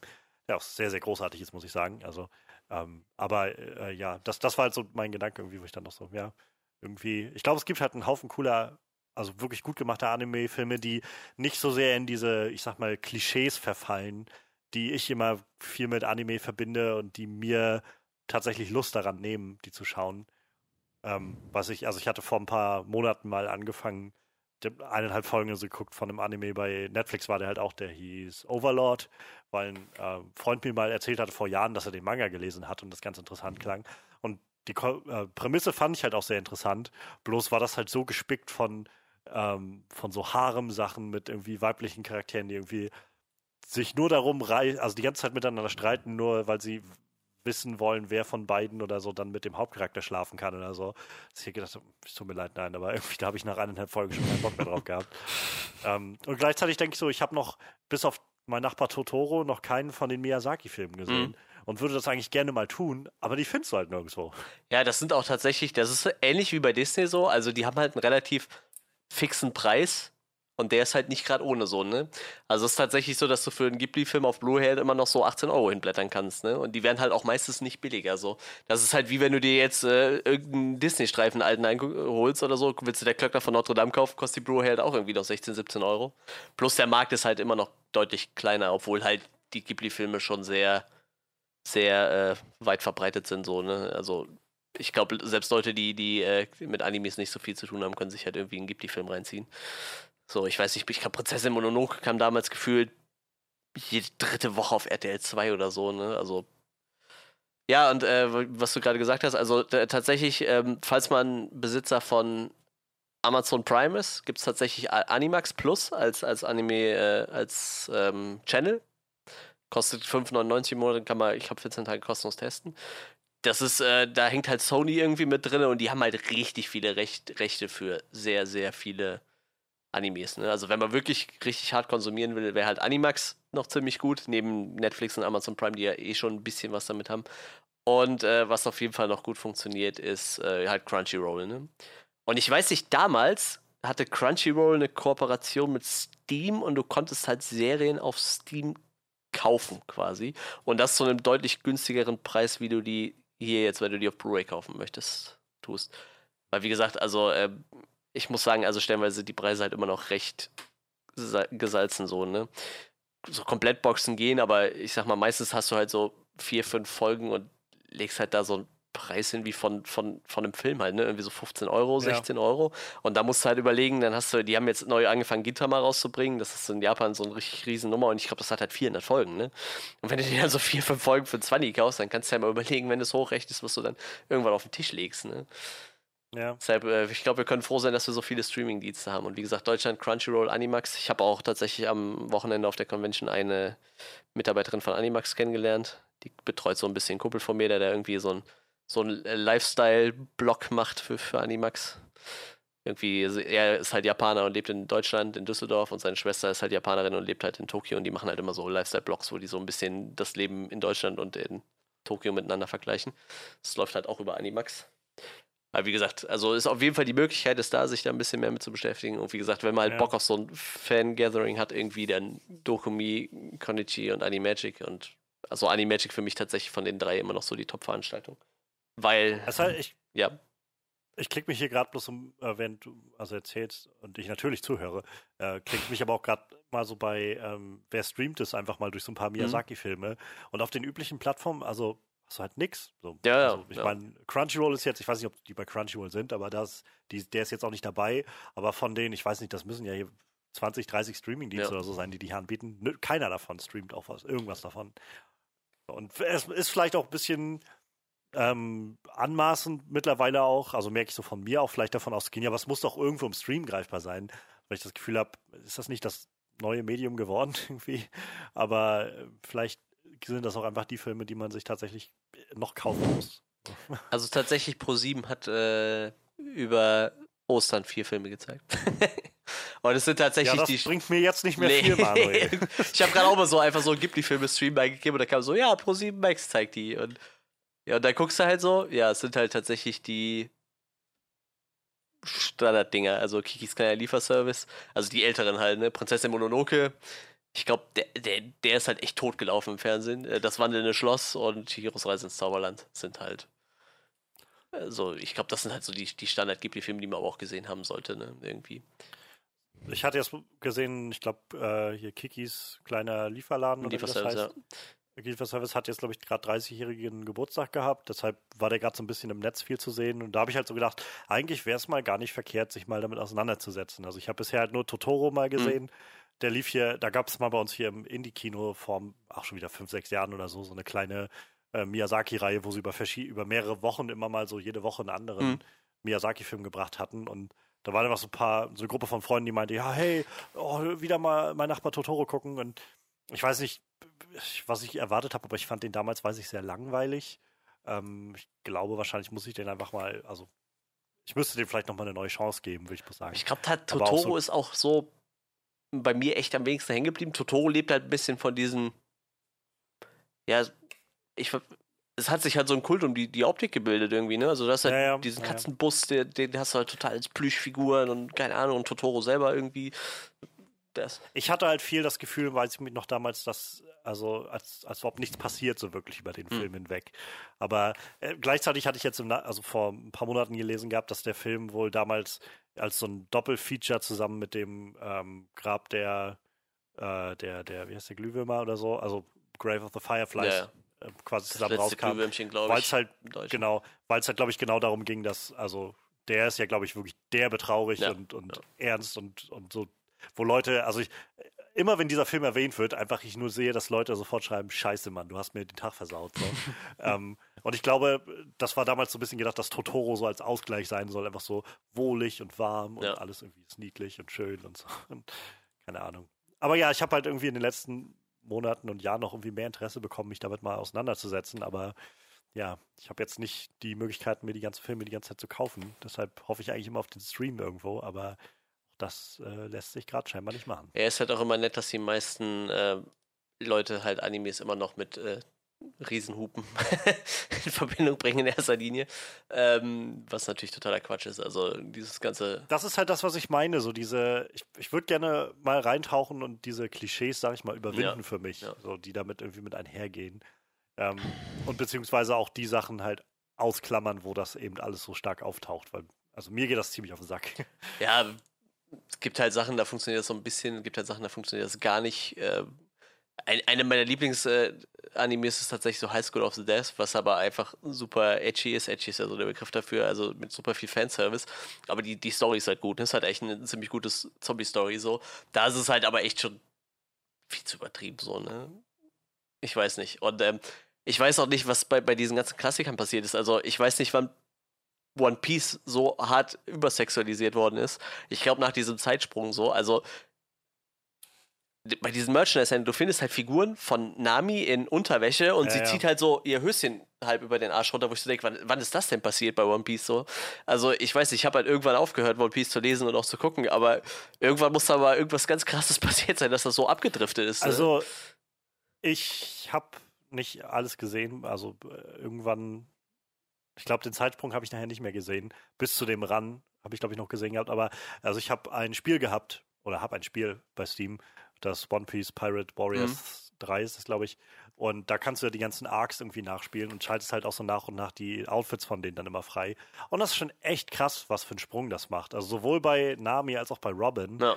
weil du bis zu dem Punkt so irgendwo, also ich glaube, es ist so kurz vor dem Zeitsprung oder ein bisschen danach noch, haben die halt so noch diese vor allem sehr bekleideten ähm, Designs und Outfits, die sie bis dahin tragen. Und danach haben sie halt großteils einfach immer nur so eine Bikini-Oberteile an. Ja, ja. Und die Brüste sind deutlich größer gemacht, also selbst im Spiel halt. Und also es ist halt schon so weit, dass ich manchmal das Gefühl habe, so, das sieht jetzt gar nicht mehr aus wie der Charakter, so wirklich. So, sie haben jetzt irgendwie das Gesicht auf einen anderen Charakter gemalt, so wirkt das gerade ein bisschen. Und äh, ich weiß nicht. Das ist, glaube ich, einfach ein japanisches Ding, scheinbar. Ja. Aber ähm, seltsam finde ich es trotzdem irgendwie. Also. Ja, wie gesagt, also manche Sachen nehmen halt ein bisschen äh, merkwürdige Züge an, auf jeden Fall. Naja.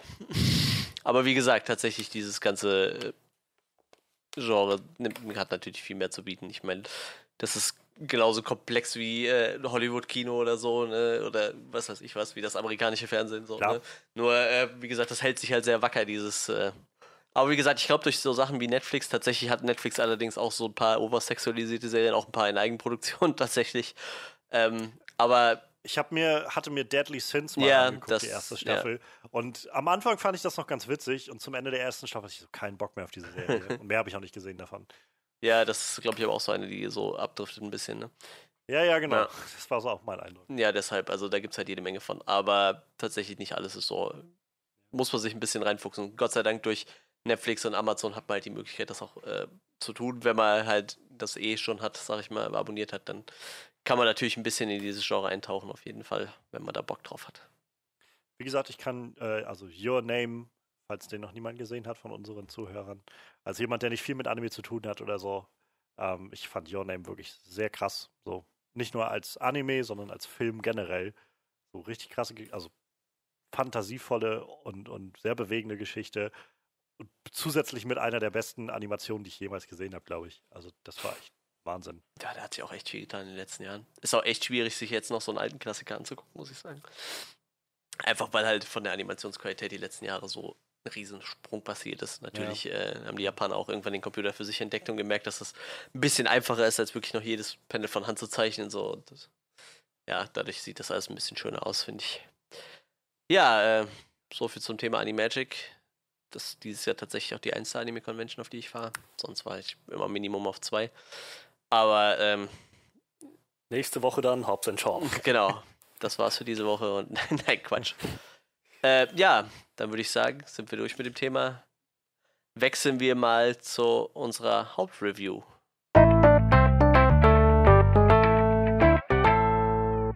Ja, wir haben uns äh, diese Woche Hobbs Shaw angeguckt. Ähm, Es kann sein, dass diese Hobson Shaw. kann sein, dass diese Folge auch ein bisschen später kommt, weil äh, an dem Punkt, wo wir eigentlich den Podcast aufnehmen wollten, äh, kam Freddy gerade aus dem Urlaub nach Hause. Also wirklich zu dem Zeitpunkt, wo wir hätten aufnehmen wollen, wäre er gerade zur Tür reingekommen so, und hatte natürlich dementsprechend den Film Yep. auch noch wahrscheinlich noch nicht gesehen zu dem Zeitpunkt. Und äh, ich hatte ihn auch nicht gesehen und das wäre dann ein bisschen äh, schlecht gewesen, wenn Johannes wahrscheinlich der Einzige gewesen wäre von uns, der ein bisschen über den Film hätte erzählen können. Deshalb haben wir das jetzt ein bisschen verschoben. Deshalb könnte es sein, dass die Folge auch was später hochgekommen ist. Aber ähm, ja, ich glaube, jetzt haben wir alle den Film gesehen und können uns da ähm, doch ein bisschen eine Meinung zu bilden. Ähm, ja, dann können wir erstmal damit loslegen, was wir so erwartet haben. Also ich ich, glaube, ich würde mal Johannes den Vortritt lassen, weil ich glaube, der hatte noch die meisten Erwartungen an, an, an den Film. Das klingt auch sehr krass. Ja, irgendwie, oder, die meisten Erwartungen. Also, ähm, wir hatten ja über Fate of the Furious, also den, den achten Fast and Furious Film gesprochen damals, als der rauskam. Und Fast and Furious ist, glaube ich, nicht mein Franchise, also bisher jedenfalls nicht so. Ich habe, also Hobbs and Shaw mal ausgeklammert, habe ich halt drei Filme gesehen. Eins, zwei und halt den achten dann. Und ähm, ich habe nicht immer was gegen, gegen dumme Action, aber ich habe, äh, also für mich hat zum Beispiel der 8 überhaupt nicht funktioniert, weil sie auf der einen Seite so die, die abgedrehteste und dümmste Action haben wollten, die man sich nur vorstellen kann. Ähm, so wieder jeglicher Natur und allem, was okay ist, wenn ein Film das machen will, aber das dann gleichzeitig in einem Film zu haben mit Vin Diesel, der die ganze Zeit irgendwie, oh na, das ist so ernst und meinem, meinem Kind, von dem ich bis eben nichts wusste, wird eine Knarre an den Kopf gehalten und so. und das ist halt, wo ich immer das Gefühl habe, tut mir leid, ihr wisst hier, glaube ich, nicht, also für mich kommt rüber, dass hier keiner weiß, was hier für ein Film gerade gemacht werden soll. Und ich kann das nicht, ich kann nicht ernst nehmen, dass Vin Diesel um sein Kind Angst hat da, wenn ich gleichzeitig sehe, dass Dwayne Johnson irgendwie ein Torpedo übers Eis schiebt, einfach so auf ein U-Boot, was da irgendwie rauskommt und ähm, Tyrese Gibson in einem Lamborghini übers Eis fährt oder sowas. So, das ist halt, wo ich dann, das, also es kommt dann irgendwie alles zusammen, wo ich das Gefühl habe, nein, es funktioniert einfach für mich nicht und ich muss mir dann irgendwie ständig einfach so an den Kopf fassen und denke so, ey. Aber was ich in dem letzten Film halt noch mit am, am unterhaltsamsten fand, war halt so mal diese Sequenzen, die man gesehen hatte zwischen ähm, Dwayne Johnson und Jason Statham, also Hobbs und Shaw eben. Und ähm, ich glaube, damals habe ich auch schon gesagt, so, also wenn von denen jetzt noch ein Spin-off-Film oder der nächste Film sich um die beiden dreht, meinetwegen gerne. Das sehe ich lieber als den Rest irgendwie. Und naja, da kam jetzt ja dann auch David dann als Regisseur und ähm, die Trailer kamen dann irgendwann. Und also ich meine mal davon ab, dass die Trailer so ziemlich den gesamten Film irgendwie vorweggenommen haben. ähm, fand ich die Trailer also völlig abgedreht und völlig überdreht. Aber wenigstens hatte ich das Gefühl, sie scheinen sich jetzt nicht so ernst zu nehmen. Und das war halt, wo ich gedacht habe, okay, mal schauen, was dieser Film so bringt. Ähm, ich ich habe jetzt nicht die höchsten Erwartungen daran, so einfach, weil ich glaube, es ist nicht so mein, mein Franchise irgendwie. Aber ich mag die beiden, also die beiden Hauptdarsteller eigentlich ganz gerne. Idris Elba ist ein ziemlich cooler Schauspieler. Ich bin gespannt, wie der da reinpasst als Villain irgendwie. Und allein, was sie schon im Trailer aufgezogen haben, dass es jetzt halt ganz offensichtlich Menschen mit, mit übermenschlichen Fähigkeiten gibt, also so superheldenmäßig äh, mit Idris Elbas Charakter, wo ich dachte, okay, whatever. So. Und ähm, ja, also meine Erwartungen waren jetzt halt nicht zu hoch, aber ich habe halt gedacht, das sieht aus, als ob es Spaß machen könnte, als ob das halt wahrscheinlich mega dumm wird, aber wenigstens sich nicht allzu ernst nimmt, wie so der, der letzte Film. Und äh, ja, so mit diesen Erwartungen bin ich dann so ziemlich reingegangen in den Film mit so einem. Mal schauen, ich erwarte jetzt, dass dieser Film eigentlich nur so ein lebendiger Cartoon wird und ähm, ja, vielleicht halt die Action gut genug ist, um mich während des Films dann irgendwie gut genug zu unterhalten, weil und, und ich musste mich, also ich hatte auch ganz oft in dem Film, wo ich mich so immer wieder während des Schauens so dran erinnert habe, so selbst so, denk dran, es ist nichts anderes als ein Cartoon, was du da gerade guckst. Und ich glaube, mit der Herangehensweise funktioniert so einigermaßen. Gut, Freddy, wie sieht's bei jo. dir aus? Ähm, ich muss sagen, recht ähnlich. Ich wusste, dass Fast Franchise äh, hatte einige sehr taffe ähm, Filme zu überwinden.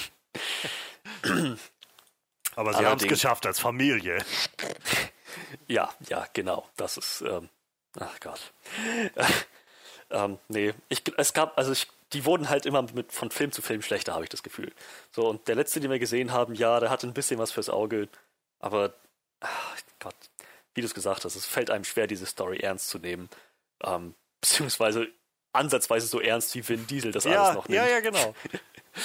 ähm, und das, das hat dem Film einfach nicht gut getan, dass da so ein, so ein prätentiöser Hauptcharakter ist, der irgendwie nicht weiß, in welchem Film das gerade spielt oder in welchem Film er gerade spielt. Ähm, tatsächlich war das Highlight an Hobbs und Shaw, wie die beiden eigentlich nur so zwei Seitencharaktere, so Nebencharaktere, die sich so ein bisschen, wo einfach die Dynamik richtig gestrahlt hat. Und äh, naja, wer, wer, wer, macht, wer macht die Fast-Filme? Welches Studio ist das? Uh, Paramount, ich, Paramount. Äh, Universal. Distribution ist ah, Universal. Ich finde es immer schön, wenn Studios sowas sehen und dann dementsprechend die richtigen Entscheidungen treffen und dann sagen, hey, vielleicht äh, bringt das frischen Wind rein. Und genau das hatte ich auch gehofft und äh, genau das ließen auch die Reaktionen erwarten und die Trailer. Ähm, das sah einfach alles mega abgedreht aus, nach richtig Spaß und vor allem nach einem Film, der wusste, was für einen Ton er anschlagen will. Ja. Ähm, und gerade Hobbs and Shaw, so als Charaktere, glaube ich, funktionieren als Herzstück. Von Vin Diesel ist man, glaube ich, langsam schon lang, so ein bisschen ermüdet. Ähm, und ja, Dwayne Johnson ist immer cool zu sehen. Also, was ich erwartet habe, Spaß, Action und ein Film, der sich nicht zu ernst nimmt. Ja, ähm, ich muss ja sagen, also das Hauptfranchise ist äh, bei mir langsam auch tot. Ähm, Du bist, glaube ich, einer dieser Leute, die halt einfach gerne möchten, dass es wieder zurück zu Straßenrennen geht, oder? äh, ganz ehrlich, irgendwie schon. Weil ich muss halt, ich gucke mir echt lieber an, wie irgendwelche Muskelprotze so eine Viertelmeile fahren, als wenn die halt mit zwei Autos irgendwelche riesen äh, Tresore durch die Straße ziehen oder weiß ich nicht. tatsächlich fehlt mir ein bisschen dieser alte Fast and the Furious Vibe. So, ich mag den ersten Film tatsächlich sehr gerne. Und tatsächlich, der neue Film hat so ein, zwei Szenen, die so im ersten auch so ähnlich drin waren. Aber ähm, dazu später. Ähm, ja, aber ich habe, das Hauptfranchise geht mir echt so am Arsch vorbei. Also der, der siebte Teil mit James Wan war, finde ich, nochmal so ein ganz leichter Lichtblick so. Also den fand ich wieder ganz okay. Äh, ist auch, glaube ich, von allen Teilen der mit der bestbewertesten bei, bei Rotten Tomatoes und Metacritics. Ähm, aber der Fate and the Furious war halt. Also auf jeden Fall habe ich danach nicht gedacht, boah, hoffentlich kommt schnell der neue Teil. Und ich kenne halt echt genug Leute, die genau das gesagt haben, hoffentlich kommt bald ein neuer Teil. Ich, ich meine, der hat halt seine, netten, seine nette Action irgendwie, aber das war es halt auch irgendwie. Und äh, ja, ich weiß nicht. Muss nicht unbedingt sein. Aber ja, tatsächlich, Hobbs und Shaw waren halt auch da so ein bisschen das Highlight. Also die waren schon sehr unterhaltsam so. Und ja, die Trailer waren halt auch ziemlich witzig. Also ich, ich fand die witzig und hat auf jeden Fall Potenzial. Das mit Idris Elba fand ich da schon ein bisschen komisch irgendwie. Mit diesem äh, Übermensch, Mensch-Maschinen-Dings. Ich habe halt gehofft, dass das dann im Film irgendwie vernünftig erklärt wird. Und ja, aber allerdings war es halt auch ein Fast and the Furious, ne? Hat dann nichts Das ist halt das, was ich meine mit so, ich habe einfach an einem gewissen Punkt für mich entschieden, das ist einfach ein Cartoon. das ist nichts. Diese Leute stecken da nicht mehr Arbeit rein, als zu sagen, ja, das ist, äh, ist ein Cartoon, den wir hier machen. Mit echten Leuten und das ist auch irgendwie alles. Ja, ich weiß nicht. Ähm, ja, trotzdem würde ich dem Film dann doch einen gewissen Unterhaltungswert zuschreiben, so, aber ja, den Rest machen wir dann gleich irgendwo. Ähm, ja, wie seid ihr denn aus dem Kino rausgegangen? Wart ihr dann so zufrieden damit irgendwie oder war das das, was ihr euch so gedacht habt irgendwie? Also es ist ein unglaublich dummer Film. Ja, ja. Ohne Frage.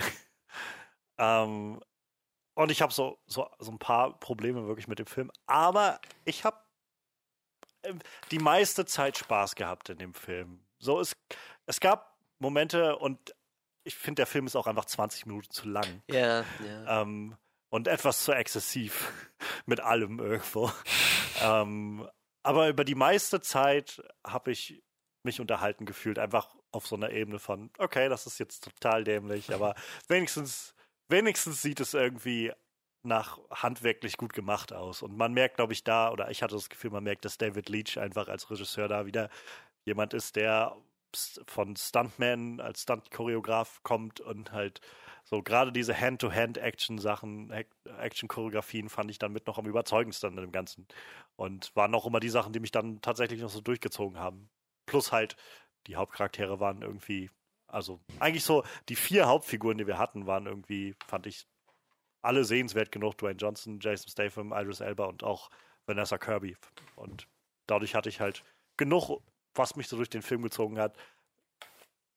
Es gibt genug Sachen, wo ich sage, äh, tut mir leid, da hätte mal jemand ein bisschen besser drüber nachdenken sollen. Aber ähm, ja, ich glaube, das ist so dieses Ding, was Dwayne Johnson einfach gerne macht, wie mit dem Rampage-Film. So dieses, ich will einfach nur, dass die Leute halt eine, eine lustige Zeit im Kino haben. Und das hat irgendwie geklappt, hatte ich das Gefühl.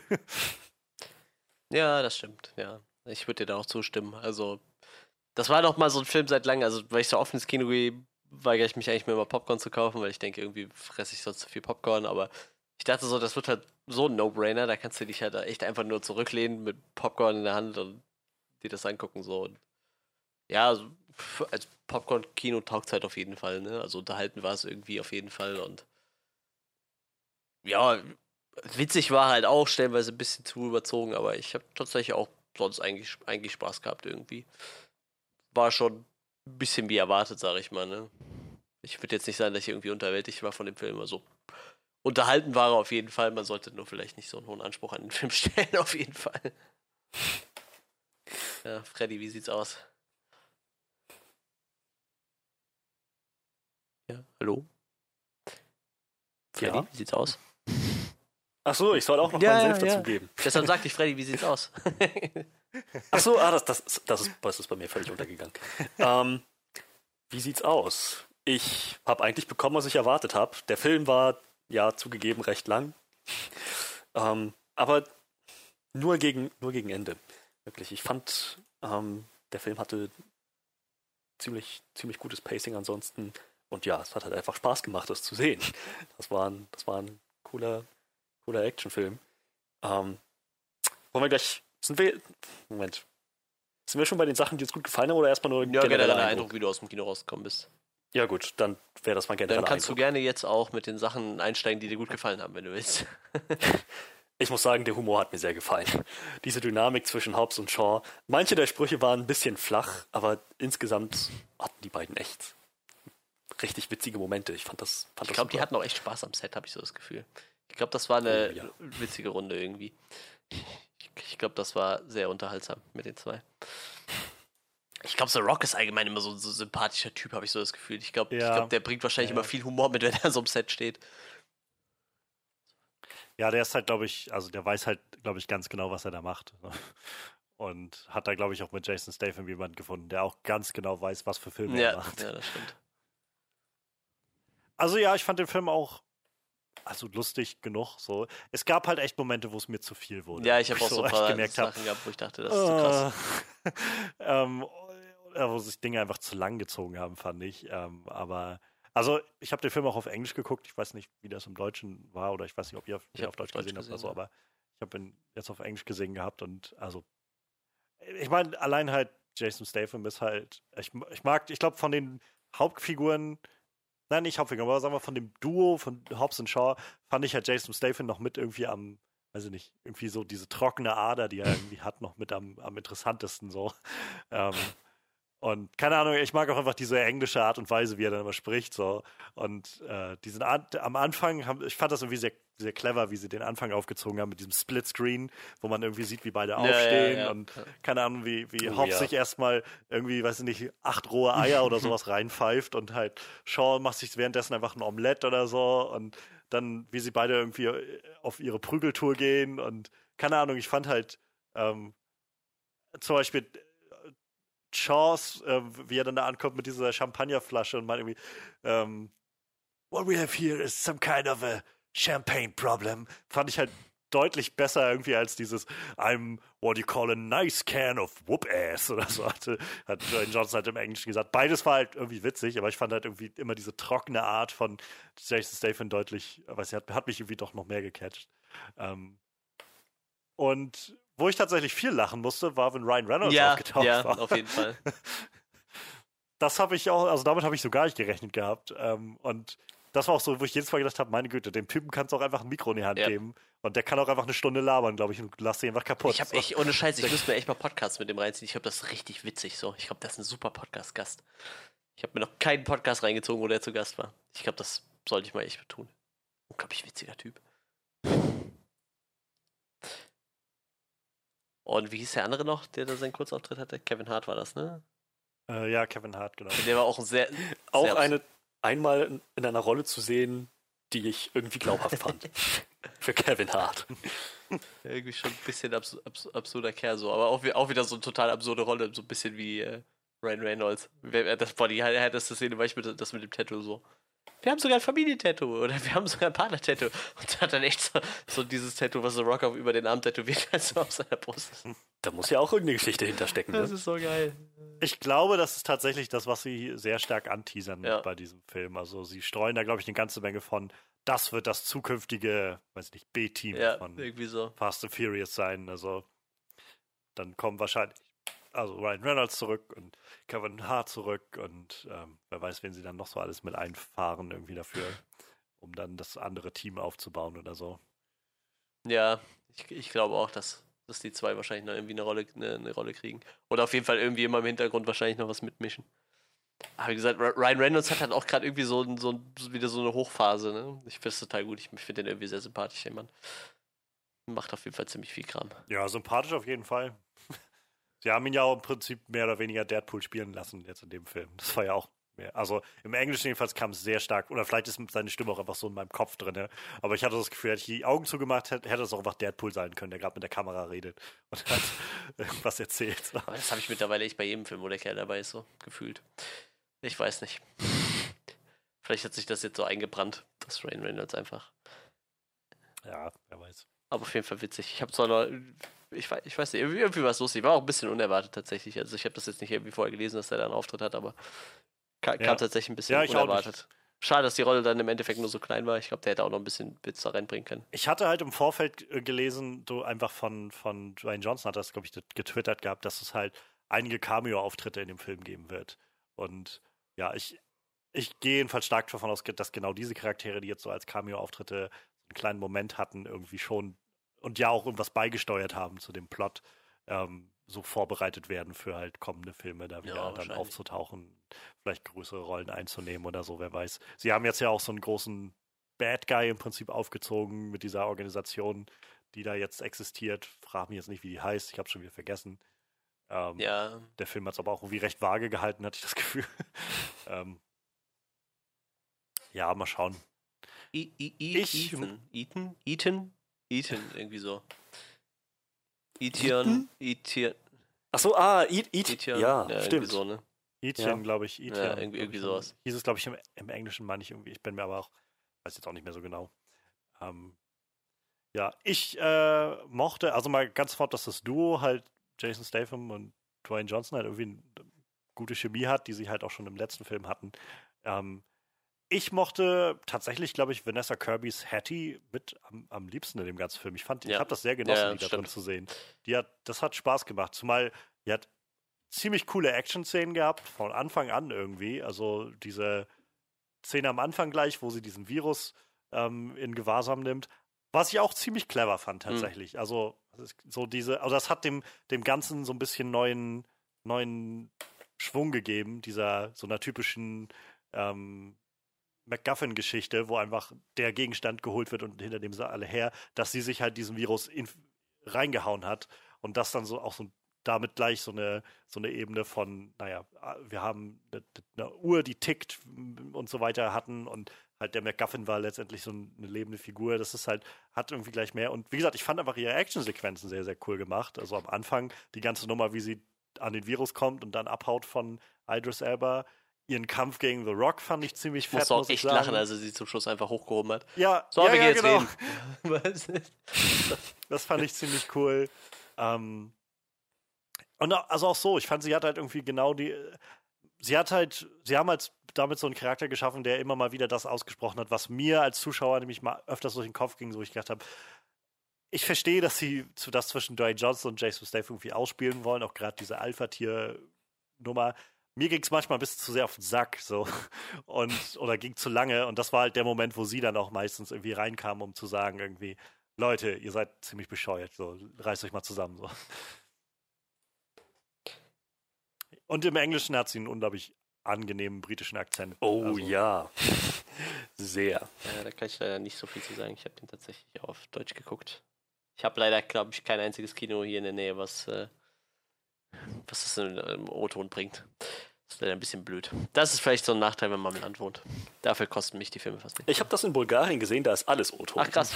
Ach, du hattest den Film tatsächlich in Original Bulgarien. bulgarisch, nein, nein, Englisch. Ja, das ist krass.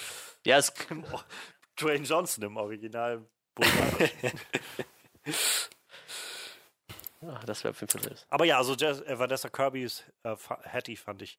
Wie gesagt, das war so, ich kam raus aus dem Film und dachte so, ja, war unterhaltsam, aber das hat mir mit am besten gefallen. So, was, glaube ich, was sie aus der Figur gemacht haben, wie sie sie dargestellt haben. Auch so ihr Verhältnis zu, zu Shaw so ein bisschen aufbearbeitet, so mit diesen kurzen Flashbacks in ihre Kindheit immer, wie die beiden dann irgendwie Leute abgezockt haben oder irgendwie Tresore gesprengt haben oder was weiß ich, so die, die Mick Jagger-Nummer oder sowas. Das weiß ich, hat, hat gut für mich funktioniert.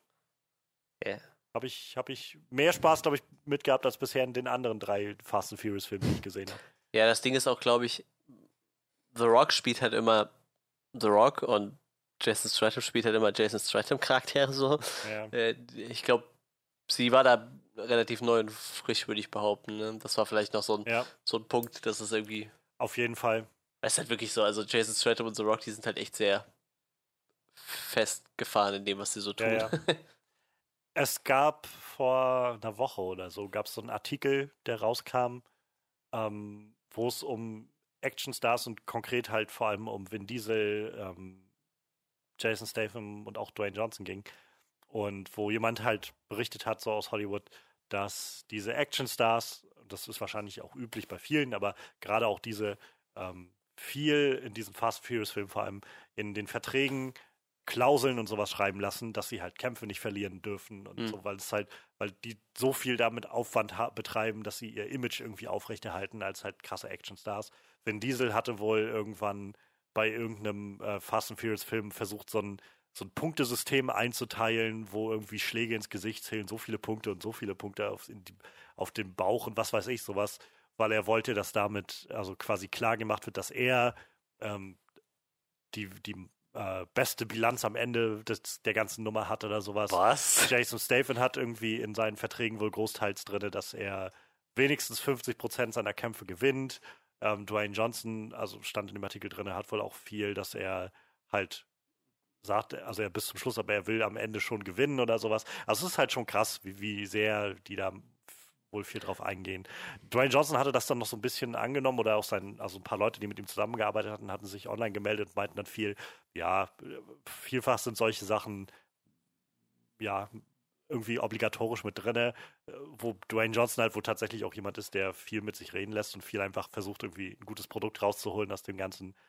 Aber ich weiß nicht, wenn man das auch einmal gehört hat und gelesen hat, dann kriegt man halt auch schon beim Schauen so ein bisschen den Eindruck, dass so, ja, an einigen Stellen versuchen sie dann schon äh, so die Reißleine zu ziehen, damit es jetzt, weiß ich nicht, ähm, es gab in irgendeinem der Fast and Furious Filme wohl so einen Moment, wo Vin Diesel und Jason Statham irgendwie miteinander gekämpft haben und ähm, dann im entscheidenden Moment irgendwie ein Helikopter kam und irgendwie ähm, zwischen denen irgendwas aufgesprengt hat, wodurch die getrennt wurden voneinander oder sowas, so dass der Kampf letztendlich unentschieden ausgehen musste, weil halt so solche Sachen irgendwie.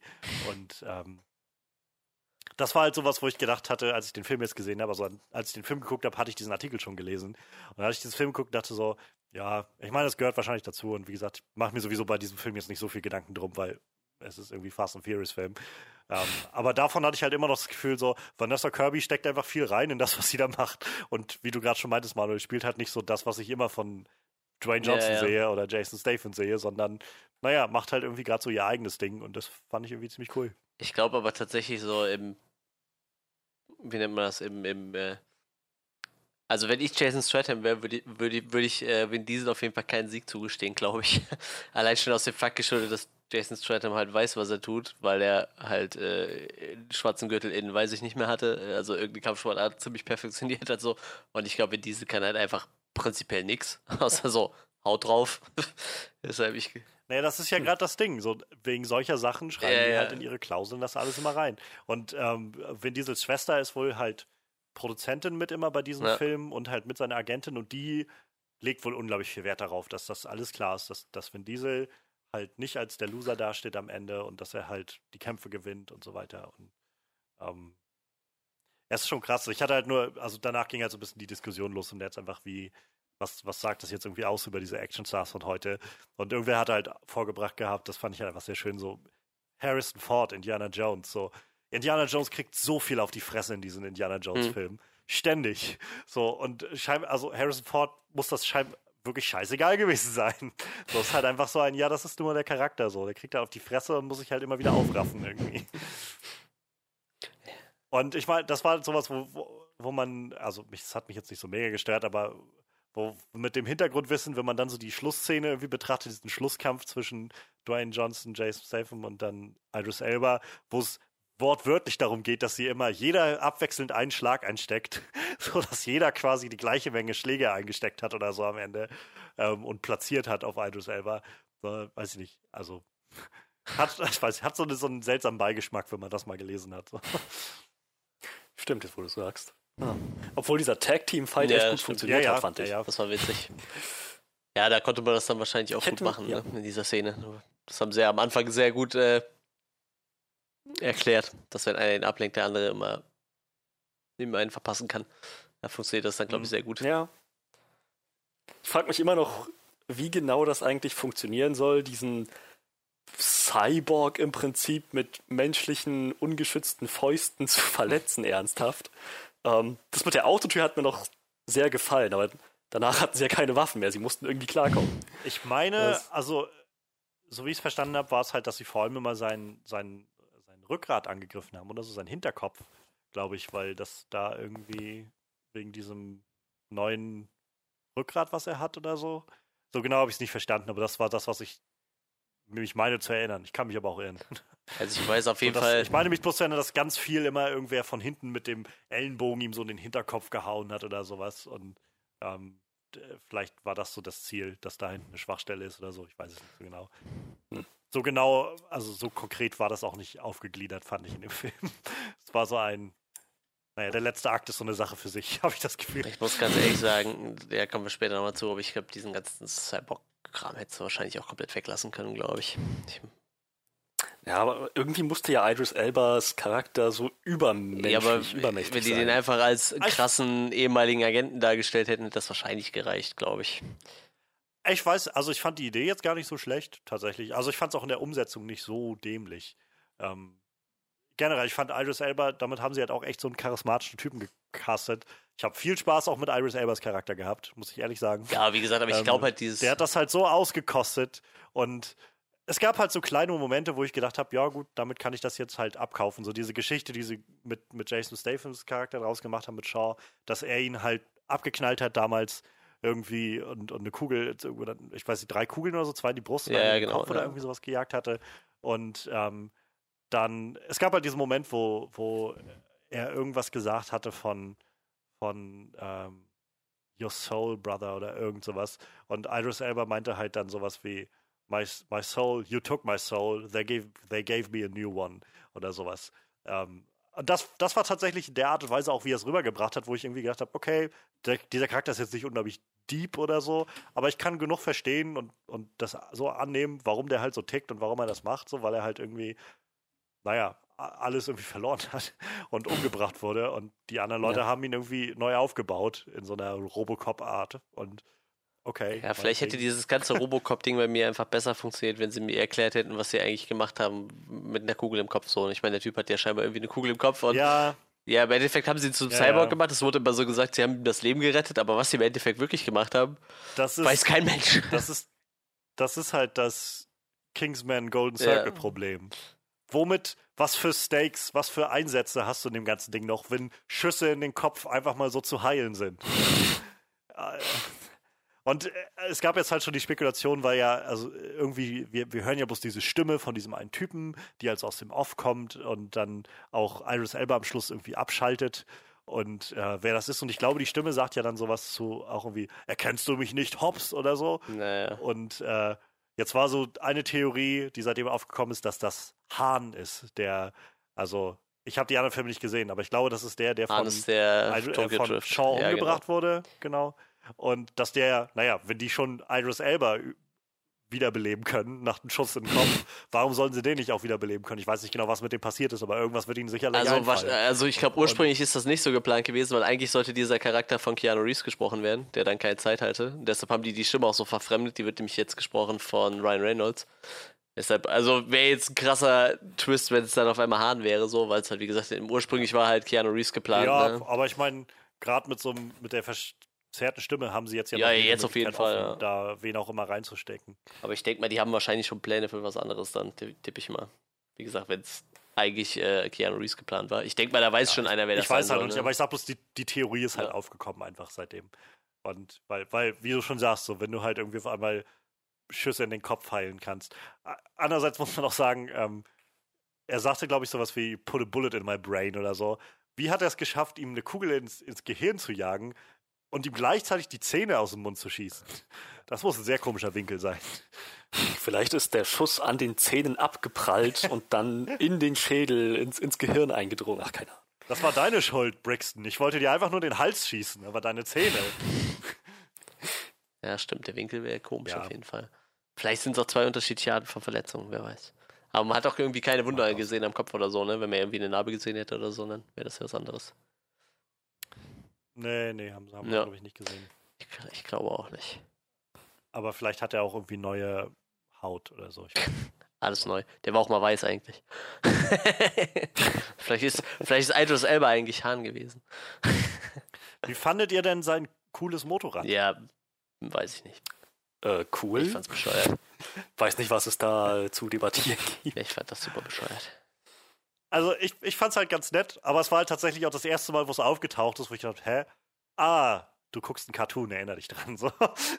Und Das, ich so, ich weiß nicht, ja, das kam halt okay. irgendwie ständig rüber. Und ich muss sagen, das waren einige der coolsten Action-Szenen im ganzen Ding mit dem Motorrad. Die Verfolgungsjagden. Es ist halt neben diesem ganzen Action-Spektakel immer noch ein Fast and the Furious. Ich muss sagen, ich fand, Das war so weird, fand ich, als sie diese, ähm, diese Montage hatten, wo halt, äh, oder so, so schnell zusammengekattet, wie sie alle in, in das Auto von Shaw gestiegen sind und er halt losfährt und du halt so schnell zusammengeschnitten hast, wie er so die Kupplung losdreht und auf das Pedal tritt und irgendwie am Lenkrad anreißt. Und dann haben sie einen Shot einfach kurz reingemacht, wo du bloß dieses McLaren-Logo Ja, gesehen ja. hast. Das war ich gedacht habe, okay, hier bewegt sich nicht mal was. Das ist einfach nur, weißt du, so die ganze Zeit irgendwie High Action, irgendwie Steuerknüppel rum und irgendwie, keine Ahnung, die Reifen drehen sich und McLaren und los geht's. Tja, da hat Mercedes vielleicht äh, gut bezahlt. äh, McLaren gut bezahlt für, wer weiß. Wahrscheinlich, ja. Ja, es ist. Äh, aber ich muss tatsächlich sagen, äh, die Motorradszenen an sich waren cool. Äh, dass es selbst fährt, hätte ich auch noch gesagt, okay, aber dass es da so rumtransformt, fand ich. Vor allem mit dem Transformer-Sound. Es hat sich einfach vorne so. Ja, das hab ich aber auch gedacht. Und hat dann die Als Transformer- er unter dem Bus Ja. hervorgekommen ist, ne? Und, das und als das einmal noch in der Szene mit dem, mit dem Truck, als es da sich kurz äh, nochmal so zusammenfaltet und wieder auseinander auch so. Ich so, was ist das denn? Das ist doch kein Transformer, Mann. hey, das ist Fast and Furious combined mit Tron Ja, Legacy. wahrscheinlich. So, aber tatsächlich muss Freddy recht, recht gegen. Also die, die Szenen waren schon ziemlich cool. Ich mochte auch, auch wenn die Szene, wenn The Rock mit, mit einer Hand einen Helikopter festhält, total Banane war, aber ich mochte halt irgendwie auch diese Szene, wo sie diese Autokette gebildet haben. War halt auch total Banane, aber irgendwie mochte ich das. Oh ich ja. Das. Das, das war so, das war. Ich meine, wenn es noch, noch cartooniger geht's nicht. Das war so das Ja. ultimative Cartoon. Aber ich fand's Zeichen. gut, ich fand's witzig. Ey, Das waren halt so die, wie gesagt, die Action ist halt einfach gut umgesetzt, so in dem ganzen Film. Also, es gab halt wenig Momente, wo ich das Gefühl hatte, dass, ich weiß ich nicht, sieht jetzt irgendwie schlecht aus oder nimmt mich jetzt raus oder sowas. Äh, Ich werde wahrscheinlich nachher aber nochmal drauf eingehen, so, ich, ich fand, was da im dritten Akt passiert ist oder was man gesehen hat an Action, gut umgesetzt. Es war einfach alles mir zu viel irgendwann am, an einem gewissen Punkt am Ende, weil irgendwie innerhalb von 20 Minuten so viel passiert ist da. Ähm, keine Ahnung, ich hatte das Gefühl, da könnte man ein bisschen einfach was zusammenstauchen, aber Ich, ich Ähm. musste auch ein bisschen lachen, dass sie halt bei Vin Diesel Fast and Furious Film immer dieses Familiending so in den Vordergrund drängen und dann gehen sie halt nach Samoa. Und das ist halt auch wieder so ein ganz Familiending. ehrlich, ich fand das, ich fand dieses Familienthema so viel, und das ist auch nicht das richtige Wort, aber ich sag mal, nuancierter jedenfalls als in den anderen Filmen.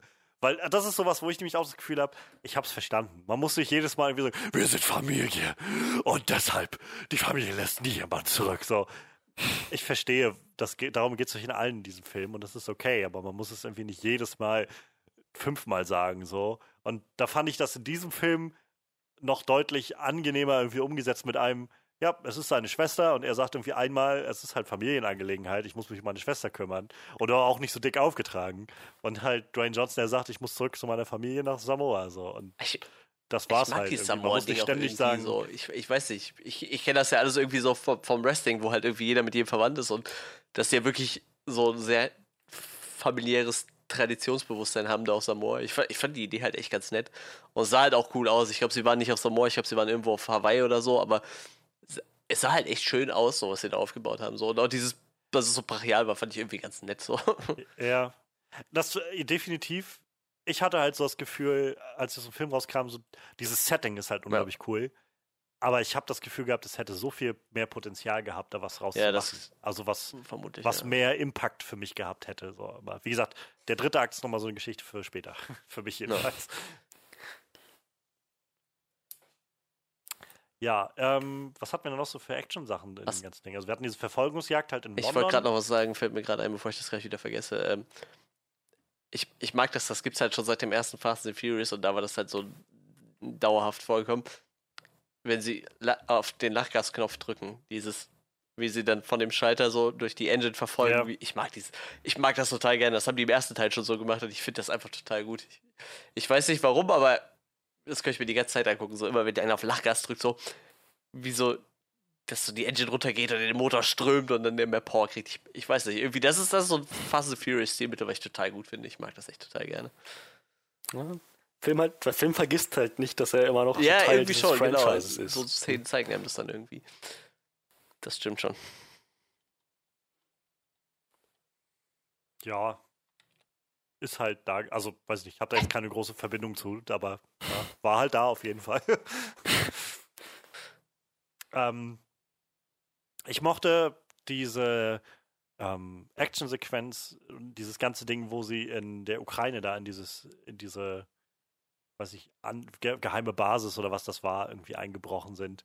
Ähm, das fand ich ziemlich nice. Also das hat mir gut gefallen, so von, vom Aufbau insgesamt her, angefangen von, wie die beiden sich da reinschleichen. Und äh, da war ja auch diese Szene, die man auch schon im Trailer, in dem einen der Trailer gesehen hat, wo beide sich halt diese Türen aufteilen.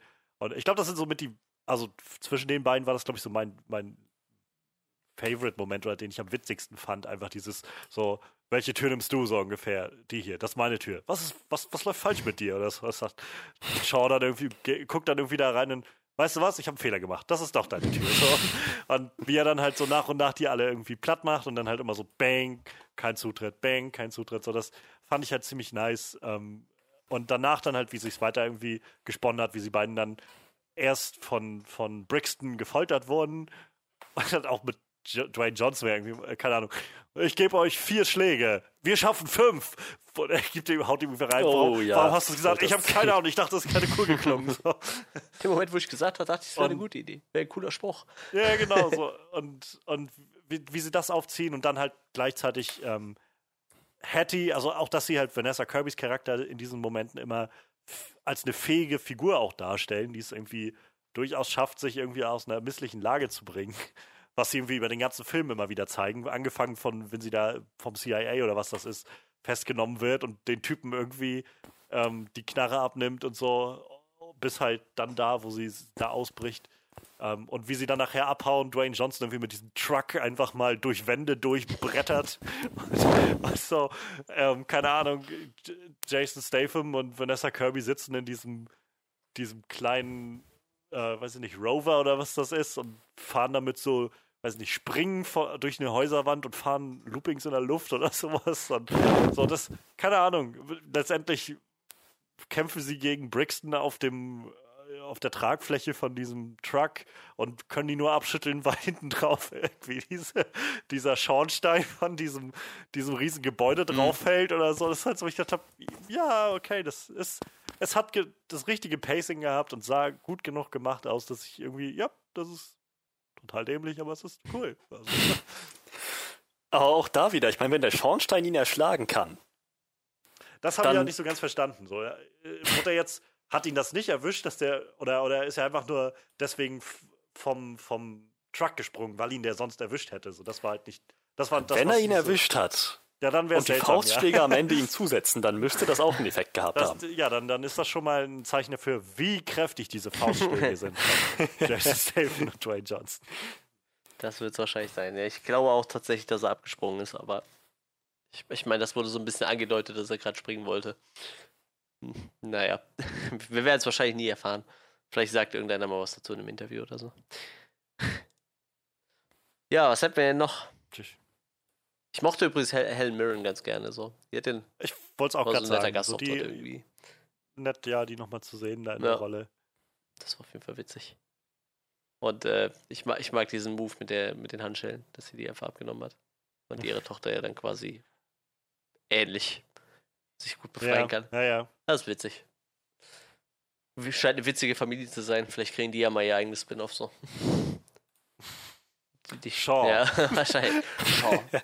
Oh Gott. Die, die and Chance, ja. Präsentiert. Mit Sitcom. Sitcom-Intro, ja. Kommt er durch die Tür. Ah. Die Chance. Fast and Furious äh, präsentiert Ludacris. was weiß ich. Ja, oder äh, Tyrese Gibson oder so, damit er mehr Geld verdient, der arme Ja, Kerl. ja. Ist immer so arm dran. Ach nee, wie Banane. Ja, was hätten wir denn noch gehabt? Gerade überlegen. Äh, die Gastauftritte haben wir soweit abgehakt, glaube ich, ne? Ja, ich glaube, also ich glaube, das ist so der Großteil für mich tatsächlich Ja, von Sachen, die ich irgendwie erwähnenswert fand. So, also der Film ist ja jetzt auch nicht sonderlich deep oder so. Ist halt einfach ziemlich linear von A nach B das ganze Ding und ja, so. das war's. Ja. Ich fand den Soundtrack ganz nice. Wir waren aber in einem Kino, das derbe laut war. Dadurch fand ich es manchmal ganz schön anstrengend. Aber so von Ohne der, Witz. Ja, erzähl. von der Wahl einfach so der, also der mit dem Einsatz der Titel, die sie hatten, fand ich es meistens ziemlich gut gemacht. Also ziemlich gut eingesetzt. Ich kam also, halt raus und dachte so, oh mein Gott, es ist still hier draußen. Was für eine Wonne. Ich muss sagen, es ging mir sehr ähnlich. Und zwar nicht zuletzt, weil ich das in einem fucking IMAX gesehen habe. Das war so laut. Oh, Aber bei uns im Kino ging das, Das war- tatsächlich. oh, das war unerträglich. Fucking IMAX. Ja, im IMAX kommt das natürlich äh, wahrscheinlich immer relativ gut. Ich war leider nur einmal in einem IMAX und da habe ich eine High-Doku gesehen. Aber das 3D war umwerfend. IMAX 3D Ja. halt, ne? ja, das will ich eigentlich auch nochmal irgendwann. Es ist bloß immer blöd, dass das nächste bei uns Ja. Berlin ist. Sony Center, ne? Super. Da Tja. war ich damals auch drin. Aber wie gesagt, zu der Zeit liefen da eher so äh, irgendwelche Dokus, ne? Die Ja. laufen ja den ganzen Tag Ich auch- und runter. Zwei Dokus bisher gesehen im IMAX. Einmal ging es um ähm, Delfine und Wale und einmal ging es um den Grand Canyon. Ja, bei uns waren es Haie. Das war's. Aber kann, kann man trotzdem jedem empfehlen. Also, das tatsächlich schon irgendwie ein anderes Erlebnis, so ein IMAX-Kino. Ja, und wenn man Glück hat, dann kann man halt äh, Fast and Furious in, äh, im Ausland im, im äh, IMAX gucken. ja, dann würde ich sagen, dann kommen wir doch mal zu den Sachen, die uns nicht so gut gefallen haben. Hat jemand irgendwas, was ihm richtig auf der Zunge brennt? Also zum einen, ich hatte es vorhin schon mal so angedeutet, ich fand manchmal ging mir der Humor zu hatte weit. Also was ich zu weit, aber zu lang gezogen. Gerade diese Alpha-Tiergehabe waren Mhm. mir manchmal ein bisschen zu viel. Und gerade weil der Film dann einfach mal so für zwei Minuten oder so auf Pause gedrückt hat. Also es war einmal, wo die beiden sich wiedergesehen hatten in dem CIA-Hauptquartier, was auch immer das da war. Und ähm, so, so die ersten paar Sprüche habe ich halt, ah, okay. Und danach habe ich halt echt gesagt, okay, ja, ich hab's verstanden. Ich, ihr, seid jetzt, ihr nehmt euch gegenseitig irgendwie als so eine Bedrohung wahr oder was weiß ich und macht den anderen gerade irgendwie klein und so. Und ich fand die Sprüche halt meistens dann nachher nicht mal so mega lustig, dass ich das, dass ich gedacht hätte, dass, ja, rechtfertigt jetzt, dass wir hier den Film gerade nochmal so zwei Minuten wirklich auf Pause drücken. Und dasselbe war nochmal, wo sie im Flugzeug waren und dann nochmal miteinander anfingen. Und dann kam Kevin Hart noch dazu. Und dann ging das nochmal länger und ich dachte halt echt so, Ja, ja. bitte, kommt aus dem Knick. Ich finde das gerade einfach nur anstrengend. Ja, stimmt, das ist mir auch bei manchen Szenen so gegangen, dass ich ein bisschen zu, zu krass fand. Ich meine, ich habe mich schon darauf eingestellt, dass es eine ziemliche comedy-lastige Veranstaltung wird, aber tatsächlich, ja, manchmal war mir das auch ein bisschen zu viel. Ja, es ist jetzt gar nicht mal, dass ich sage, das war mir irgendwie zu viel Humor drin oder so. Es ist einfach nur, ich fand es nicht witzig genug, Ja, ja. als dass ich das Gefühl hatte, dass das rechtfertigt jetzt gerade hier so, so auf die Bremse zu treten für, für diese Momente irgendwie, für diese Szenen. Ähm, und gleichzeitig gab es auch so, so Meta-Humor. Da- Das war sowas, wo ich mich im Nachhinein gefragt habe. Vielleicht sind wir einfach in so einer Phase angekommen, so in unserer Popkultur, wo, keine Ahnung, wo ich vor fünf oder zehn Jahren oder so noch gedacht hätte, ah, das ist doch witzig, witzige kleine so Easter Eggs und sowas, wo ich aber heute so denke, keine Ahnung, nachdem wir wie Deadpool und weiß weiß ich, Lego Batman und Into the Spider-Verse und alles mögliche so eine wirklichen Meta-Komödien hatten, da geht mir das nur noch auf die Nerven. Also es waren so Sachen wie, keine Ahnung, zu sehen, wie Dwayne Johnson mit seiner äh, Tochter irgendwie im, äh, im Diner sitzt und dann kommt sein Cheat Day und er hat sein Cheat Meal, so, weil das ist halt das, worüber er ständig redet oder immer wieder Fotos postet auf Facebook und so und auf, auf Twitter, dass er halt so seinen Cheat Day hat und dann sich, weiß ich nicht, 20 Pfannkuchen bringen lässt und die frisst oder sowas. Und das ist ja okay und das ist halt auch witzig, aber wenn du das halt irgendwie zigmal auf Twitter gesehen hast, habe ich halt dann das Gefühl gehabt, als das im Film kam, so, aha, er ist halt Dwayne Johnson. witzig. So. Und ähnlich, es gab so einen Moment, wo sie bei Sean in seinem, ähm, seinem Kabuff da unten waren. Und dann haben sie halt so ein, sind sie durch seine, seine Autosammlung durchgegangen und da stand halt ein Mini Cooper. Und dann haben sie halt so einen sehr, sehr starken Verweis auf The Italian Job gemacht, indem er irgendwie meinte, es war dann nicht nur, dass der da steht als Easter Egg, sondern es war dann so ein, oh, was ist denn das für ein Auto? Ach, den, den habe ich bei einem Job in Italien gehabt oder so. Also das war, wo ich dachte, das ist mir jetzt gerade zu dick aufgetragen. So, das, ich weiß, ich sehe, ich verstehe schon, das soll so eine Easter Egg und Referenz für Italian Job sein und sowas. Und, aber es ist mir gerade echt, weiß nicht, zu, zu auf die Nase. So, ich das Gefühl hatte, nee, weiß ich nicht, funktioniert gerade nicht für mich. Gab es bei euch eigentlich auch so, äh, im Englischen auch so wie die Game of Thrones Anspielungen in diesem Szene? Ja. Ja, Ein Lannister begleicht seine Schulden oder was sagen auch die sowas, wo ich. Also, das war halt, wo ich gedacht habe, die, die Art und Weise, wie sie es halt rüberbringen, wie gerade auch Ryan Reynolds es rüberbringt, macht's halt witzig. Aber es ist halt wieder so, ein, so eine Art von Humor, die unglaublich schnell wieder dated ist. So in ein paar Jahren Mhm. denkst du halt wieder so, ok, ja, okay, Game of Thrones, haha. So. Ist halt wo ich jetzt Ich aber auch muss denke, sagen- die müssen sie ja dann auch aufgenommen haben vor erst ein, zwei Monaten oder so. Es muss ja dann so ein Nachdreh gewesen sein, diese ganze Game of Thrones Nummer, oder? Also ich meine, höchstwahrscheinlich. in der, in der Kann ich- After-Credit-Szene sprechen sie ja direkt das Staffelfinale an irgendwie. Ja. Nee, ich, ich weiß nicht. Also jetzt, wo wir schon bei Ryan Reynolds sind, ähm, ich war ehrlich gesagt nicht so begeistert. Zum, also einmal von, weiß nicht, er hat nichts Neues gemacht, nichts, was in irgendeiner Weise wirklich, keine Ahnung, also wie er das rübergebracht hat, super witzig gewesen wäre, hat für mich zumindest nicht funktioniert. Erstens. Und zweitens, kann er irgendeinen anderen Charakter spielen als Deadpool? Ich habe das Gefühl, wir haben nichts anderes seit Jahren von ihm gesehen als Deadpool. Ja, das Nur in anderen, mit anderen Namen und äh, anderen Outfits und anderen Ja. Filmen, aber es war eigentlich immer Deadpool. Selbst ein Detective Pikachu, oder? Ich meine, oder? Ja, Detective Pikachu war halt war halt doch noch ein bisschen anders, ein bisschen einfach auch durch diesen diesen diesen sag mal kinderfreundlichen Teil so und nicht ganz so meta geschrieben so, aber ähm, also es sind auf jeden Fall Shades of Deadpool irgendwie überall drinne in, in den letzten Jahren, das stimmt auf jeden Fall und ähm, also hier jetzt auf jeden Fall auch, ohne Frage. So, es war halt, der, die Figur war halt klein ge genug, für, dass ich halt irgendwie dachte, ja, okay, ich finde es jetzt gerade für den Moment witzig. Ähm, und gerade halt witzig genug, einfach in der Art und Weise, wie er es rüberbringt, in dieser Delivery, dass ich halt das irgendwie nehmen konnte. Hätten diese Szenen noch länger angedauert, hätte ich aber auch irgendwann gesagt, so, hm, komm, bitte kommt aus dem Knick, so, ich verstehe Ich glaube, ich war über diesen Punkt hinaus. Die Szenen waren für mich einfach ein Kann bisschen ich auch nachvollziehen. zu lang. Ja. Ja, ich glaube halt, wie gesagt, insgesamt hat dieser Film 20 Minuten für mich zu viel. So im Großen und Ganzen und so schön auch die Action irgendwie gemacht ist, es ist halt ab einem gewissen Punkt für mich dann doch zu viel geworden. Und es war dann einfach nur noch Exzess um den Exzess willen, hatte ich das Gefühl. Also ähm, dieser ganze dritte Akt mit Samoa war halt sowas, wo ich gedacht habe, das ist eine coole Idee, aber nach zwei Stunden oder fast zwei Stunden, also ich weiß nicht, die müssen wohl bei einer Stunde 50 oder 55 oder so nachher nach, nach Samoa gegangen sein.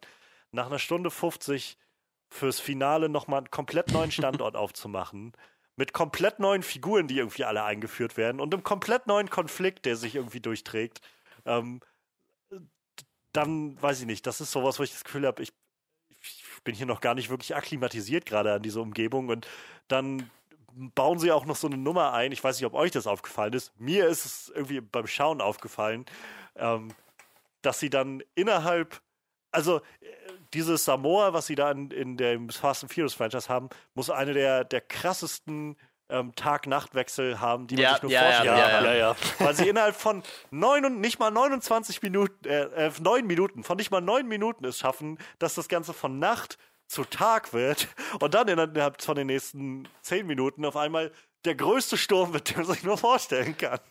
Und das war, wo ich gedacht habe, wow, das, das ist mir gerade echt zu Also viel. ich glaube, effektiv waren es bestimmt nur zwei Minuten Und das es ist hell halt- war auf einmal. Also Es war, das Naja, ging echt ja. von jetzt auf gleich, von einer Szene auf die Sie nächste haben ja, sie haben ja die, äh, hier, Hattie hatte ja hinten diesen Ja. Timer drauf. Der ging los bei 30 Minuten und dann kam äh, Brixton mit seinen Leuten an, der, der Kampf ging los. Und als sie dann draußen war, da war es dann schon hell, haben sie drauf geguckt und da war es, waren äh, noch 21 Minuten, also waren neun Minuten vergangen.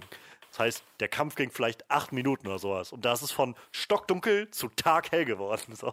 Und, keine Ahnung. Also, und das- ist so, glaube ich, das, was für mich in diesem dritten Akt alles drin steckt. Wir wollen alles noch haben, aber irgendwie haben wir keine Zeit und alles bloß noch da reinstecken. So. Und keine Ahnung, es gab dann diesen Moment von, von Dwayne Johnson irgendwie, wo er, wo er da aufsteht und bevor der Kampf losgeht, so seine samoanische Kriegerrede irgendwie hält und so. Und ich habe halt so gedacht, das ist halt eine nette, nette Idee. Das hätte aber einen Effekt gehabt für mich, wenn ich gesehen hätte, dass er den Film über so damit gekämpft hat mit seiner, weiß ich nicht, mit seiner äh, Abstammung oder sowas oder nicht weiß oder ob er dazugehört oder nicht dazugehört. Es gab halt am Anfang einen Moment, wo er gesagt hat, ja, da ist ein Typ auf meinem Foto, aber darüber rede ich nicht so. Und das war's irgendwie. Und wenn er dann halt zum Schluss diese Rede hält, dann habe ich das Gefühl, geht das halt mehr auf so ein Wäre es nicht cool, wenn jemand so eine samoanische Rede hält, statt zu sagen, weiß ich nicht, hier wäre so viel Potenzial gewesen, so ein äh, keine Ahnung, das zu einem epischen Moment zu machen, der irgendwie was auch für diese Figur bedeutet, ähm, mehr als halt, was jetzt eingeführt wurde, nämlich 20 Minuten vor Schluss kommen sie irgendwie da an und es ist dann, übrigens, ich habe mich mit meiner Familie zerstritten, weil ich äh, mein, meinen Vater ausgeliefert habe und so und ups, so und jetzt nehmen mich alle wieder an und keine Ahnung, das war halt, wo ich, es fühlte sich alles einfach nur gepresst an für mich, so ein, wir brauchen, wir wollen jetzt noch ein neues Setting haben, wir wollen noch Autos nochmal haben, die ganzen Dinger. Es ist halt, wo ich so denke, coole Idee und coole, also so von der, von der Umsetzung in der Action auch gut umgesetzt mit den Autos und dem Helikopter und so. Aber es kommt halt alles so aus dem Nichts, so irgendwie. Es ist so ein, ach so, und übrigens, hier ist noch mal etwas Nos drinne, so für euch und so, das, keine Ahnung. Das, und dann haben wir halt irgendwie nicht nur diesen äh, Faustkampf zwischen den ganzen Samoanern und Brixtons Leuten, dann geht's von da aus direkt irgendwie in diese Verfolgungsjagd, von da aus stürzt der Helikopter ab und von da aus geht's dann direkt in diesen Endkampf und alles innerhalb von 30 Minuten in der, in der Zeit von, von äh, denen da. Also, keine Ahnung, das war mir einfach alles zu viel irgendwie. Das war so, wo ich gedacht habe, bis hierhin konnte ich halt einfach alles irgendwie sehr gut genießen und äh, irgendwie hatte das auch für, für mein Empfinden relativ, hätte auch enden können danach. Da hätten sie einfach das Finale in der Ukraine machen können. Da wären zwei Stunden auch rum gewesen. Aber irgendwie gab es dann noch einen vierten Akt auf einmal und das war einfach so, wo ich gemerkt habe, oh, es wird mir zu viel gerade. Also es hat mir den, es hat mir jetzt die, die Freude beim Schauen, sag ich mal, oder einfach die, den Spaß irgendwie, den ich jetzt da drin hatte, nicht genommen. Aber es hat mir halt schon gegeben, so ein, oh, es wird mir zu viel, ich bin satt, bitte, hört auf so langsam. Ich bin satt. Hört auf damit, ich bin satt. Es hat halt echt. Es war sehr viel gegen Ende. Dabei hatte der Film am Anfang noch so ein bisschen Startschwierigkeiten, hatte ich das Gefühl, so in die Gänge zu kommen. Ja, gerade mit diesen ganzen Sachen mit dem Pancakes und erstmal Ja, eine ja, Exposition handeln. So, Fand ich übrigens Ende auch, so- wo du es gerade, Entschuldigung, ich will dich gar nicht weiter unterbrechen, aber wo du gerade Exposition sagst, fand ich auch am Anfang manchmal Ja. etwas sehr, sehr dick aufgetragen auf die Nase. so. Ja, ja. Ich finde, was, was ich echt traurig fand, ist, ich habe mich echt auf Roman Reigns gefreut in dem Film tatsächlich. Und der war halt vollkommen verschwendet irgendwie. Der hat ja keinen Satz gesagt dürfen. Ich meine, war natürlich trotzdem eine nette Geste. Ich meine, der war gerade äh, Leukämie am Bekämpfen zu der Zeit, wo sie den Film gedreht haben. Ne? Da war er gerade beim Wrestling pausiert, aber ich weiß nicht, warum, warum holt man den Kerl in den Film rein und lässt ihn halt einmal so sein Signature Spear machen und danach passiert halt einfach nichts, nichts mehr wirklich Ja. so. Warum? Also ich meine, gibt ja jetzt keine Verpflichtung, dass er irgendwie eine größere Rolle darin Nee, ausfüllt. aber die haben sogar halt, damit geworben ich fand, quasi, das ne? hat halt funktioniert. also, Ja, na klar, aber ich meine, das ist ja auch okay, einfach zu sagen, hey, ich habe meinen mein Cousin oder was Ja, er ist, glaube ich, ja so. von, von Dwayne Johnson, so ich habe meinen Cousin dazu geholt und ist halt Part von dieser Familie, die da ist, die wie gesagt ja sowieso erst im dritten, äh, im vierten Akt des Films irgendwie auftauchen aus dem Nichts. So und keine Ahnung, also weiß nicht. Also ich meine, seid ihr, seid ihr irgendwie ähm, gegönnt oder so, wenn du sagst, das hätt, du hättest dir gerne mehr gewünscht, so ich denke mir halt, keine Ahnung, ja, ist, er ist auch irgendwie kein Schauspieler bisher. Also, ja, war. The, Rock, war The Rock halt Und auch der Film nicht, war ne? so schon lang genug. Ich dachte ja tatsächlich, das wäre sein. ja, und in seinem ersten Auftritt als Scorpion King hat er auch nicht ja, viel geredet. ja, aber tatsächlich äh, dachte ich sogar, äh, Roman Reigns wird den Bruder spielen. Ich wüsste mal gern, wer die ganzen anderen Samoaner waren, ob das auch alles irgendwie Leute waren, die The Rock da so reingebracht hat, weil er nun mal genug Samoaner kennt und man die dann nicht extra irgendwie noch den Tattoos aufmalen muss und so, weil die die wahrscheinlich alle eh schon haben. Hätte hätte ich auf jeden Fall äh, witzig gefunden, wenn der da irgendwie so lauter Leute noch mit einbringt. Aber keine Ahnung, ich, ich kannte auf jeden Fall mal keinen von denen. Hat mir jetzt. Ich glaube, sein, sein Bruder kam mir bekannt vor, also der Schauspieler von dem. Ich, ich Der, weiß es nicht. wie hieß er? Jonah war das, ne? War sein Ja, Bruder? ja. Der kam mir bekannt vor. Cliff Curtis heißt der Schauspieler. Puh, der sieht ja mal ganz anders aus. Äh, Verrückt. The Mac, stimmt, da habe ich den gesehen gehabt vor The kurzem. Mac habe ich auch gesehen.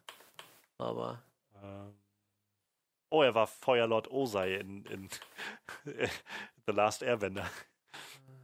Hm. Okay. Ähm, rein vom Look her, glaube ich, kein schlechtes Casting. Ja, also das, das wahrscheinlich nicht. Ähm, schade, dass der Film so scheiße war. Ja, ja. ich wollte es extra ein bisschen umgehen, aber ja, der Film war scheiße. Stirb langsam 4.0 habe ich irgendwann mal gesehen, also habe ich ihn da bestimmt auch gesehen.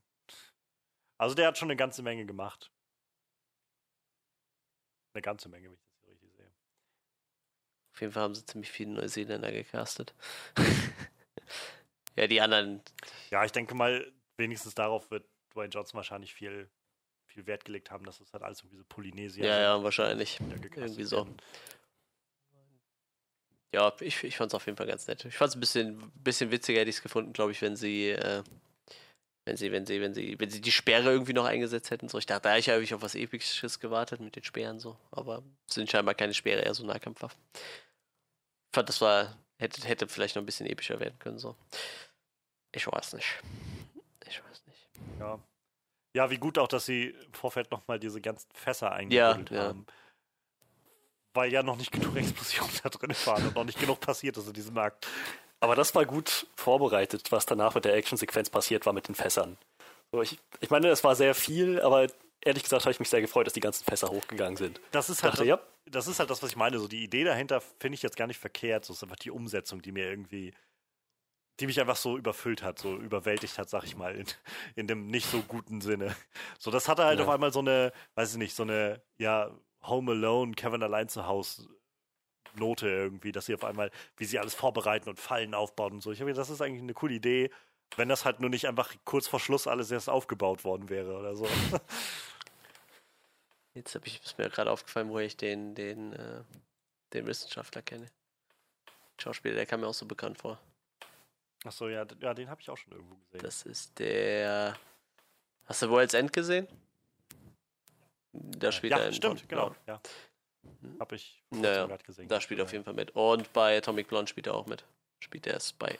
Spy Wen hat er da spielt gespielt? Sagt mir Mir auch mehr. nicht.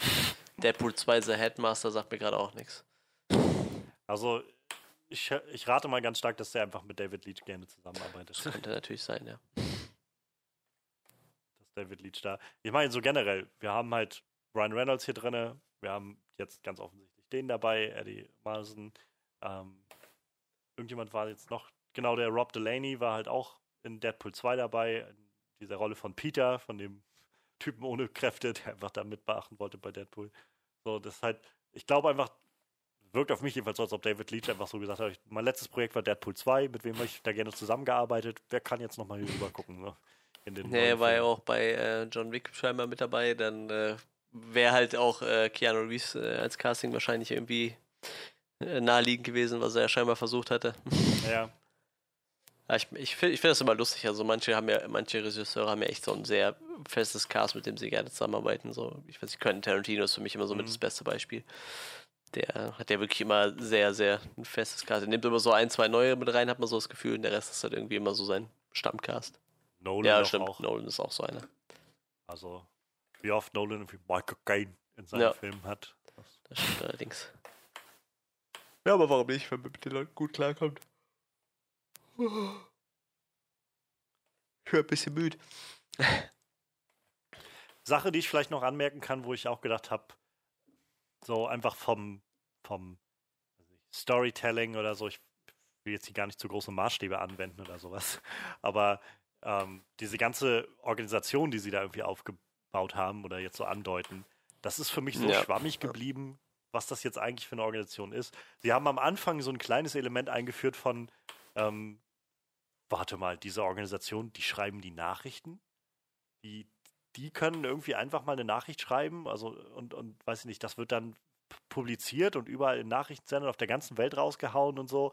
Ich dachte, wow, das ist mal ein Ding. So damit, damit kannst du jetzt halt deinen Konflikt aufziehen für den knappen Film, worum die jetzt kämpfen müssen oder sowas, um diese Technologie oder was weiß ich, und dann taucht es halt nie wieder auf in dem Film. So, ist halt einfach nur am Anfang einmal da, damit die beiden dann ähm, geframed werden als, werden. als ja so jetzt unter, unter Verdacht sind und gejagt werden und so. Was auch Spider-Mans echter Name ist Peter Parker. Genau so. Und nur, dass das halt, keine Ahnung, selbst das hat ja nicht mal wirklich viel Konsequenz gehabt, habe ich das Gefühl. So, die waren ja dann nur bei Sean und dann sind sie ja schon nach Russland und dann. Also es war ja auch nie so wirklich, dass sie, dass sie nochmal von der Polizei so richtig krass verfolgt wurden oder sowas.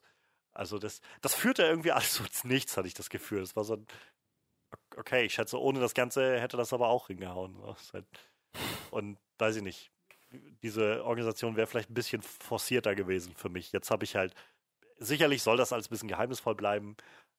Ist halt auch alles irgendwie ein bisschen sehr, weiß ich nicht, also wirkt dann so ein bisschen sehr James Bond-lastig irgendwie oder mäßig mit so, weiß ich nicht, mit halt Spectre oder sowas, so einer Geheimorganisation, die irgendwie da was Böses macht. Aber ja, das hat für mich jetzt nicht so sehr gezogen. Und ich weiß auch tatsächlich nicht, also was das interessant für mich gemacht hat, war halt Idris Elbas Charakter, also Brixton. So, der ist jetzt aber nicht mehr da. Jetzt weiß ich nicht, ob wir jetzt dann die nächsten Filme einfach eine ganze Armee von, von Cybermenschen irgendwie präsentiert bekommen. Oder? Also grundsätzlich wäre ich mit Aussagen wie nicht mehr da Ja, ja, vorsichtig in einem Film, Ja, wo jemand gut, mit dem ja. Kopf geschossen werden kann, der kommt zurück. Ich meine, da wurde einfach nur sein Strom abgestellt. Ähm, das kann man sicherlich irgendwie rückgängig machen. Aber ja, äh, wenn sie ihn nicht wiederverwenden, dann müssen sie sich was anderes einfallen lassen. Ja, ich weiß nicht, ich muss auch ganz ehrlich sagen, also ich fand den Charakter ganz cool, nur dieses Cyborg-Ding, ich glaube, das hätte die auch komplett weglassen können. So. Das war halt auch so komisch unaus. Die haben halt irgendwelche Sachen in den Raum geschmissen und du hast halt überhaupt nichts darüber erfahren und ich, ich glaube, das hat mir das halt irgendwie ziemlich, ziemlich schlecht gemacht. So. Also, also meiner Meinung nach war das einfach vollkommen überflüssig. Ich glaube, wenn du einfach gesagt hättest, der ist ein, weiß ich nicht, ein ehemaliger Spionagent oder irgendwas und hätte die Story so beibehalten, dass er irgendwie von Jason Statham fast gekillt worden wäre, der hätte ihn ja nicht unbedingt in den Kopf schießen müssen, aber irgendwas anderes. Ich glaube, das hätte wahrscheinlich genauso gut funktioniert. Also dieses Cyborg-Ding, so, da hat es halt diese ein, zwei Szenen, wo er so als echt sehr übermenschlich, der- so sehr der Übermensch war und das war es halt auch. Und ich glaube, hätte das auch nicht ganz so hart Ja, ich auf glaub, die das ist aber- müssen. ich habe halt, ich glaube, das ist wieder sowas, was vielleicht auch in, in diesen Artikel mit reinspielt. Es sollte ja wahrscheinlich schon klar gemacht werden, dass Hobbs und Shaw ihm halt alleine haushoch unterlegen sind.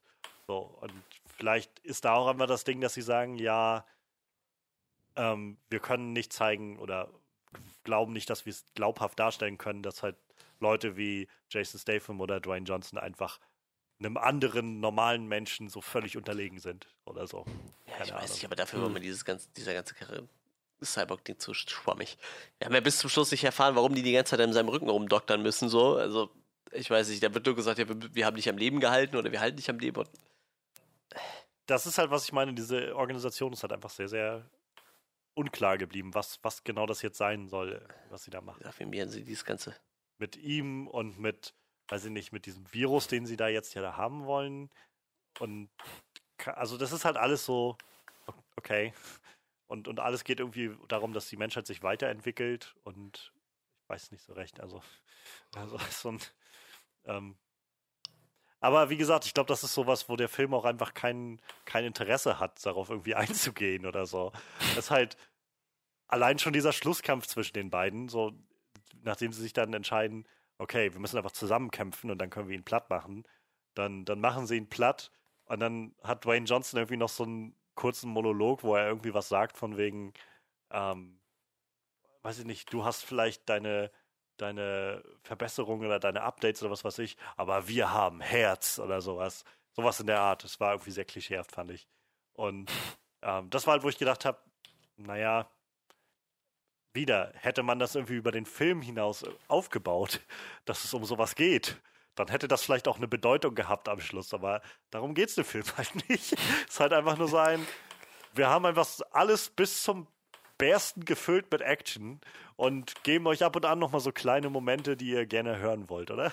Und ja, das funktioniert mal mehr, mal weniger, hatte ich das Gefühl. Ich habe das tatsächlich sehr, ich meine, so rein vom, vom Klang her klang das wie Vin Diesels Line, nur halt ein bisschen Ja, ja, anders genau, formuliert. genau. I ain't got machines, I got heart. Genau das meine ich halt. Das ist so ein, ja, das ist scheinbar das, was ihr irgendwie haben wollt. Und ich muss auch sagen, also es hat funktioniert für mich, aber ich hatte auch manchmal echt das Gefühl so, oder habe mich manchmal so an einigen Szenen gefragt, ist Dwayne Johnson ein guter Schauspieler? Ich weiß nicht. Also, Hat so Momente, ne? also ich, ich, vielleicht habe ich es falsch formuliert. Ich hatte so Momente, wo ich das Gefühl habe, spielt er jetzt Hobbs oder ist das einfach gerade nur Dwayne Johnson, ja. der da einfach redet? So, wo ich mir jetzt nicht sicher bin.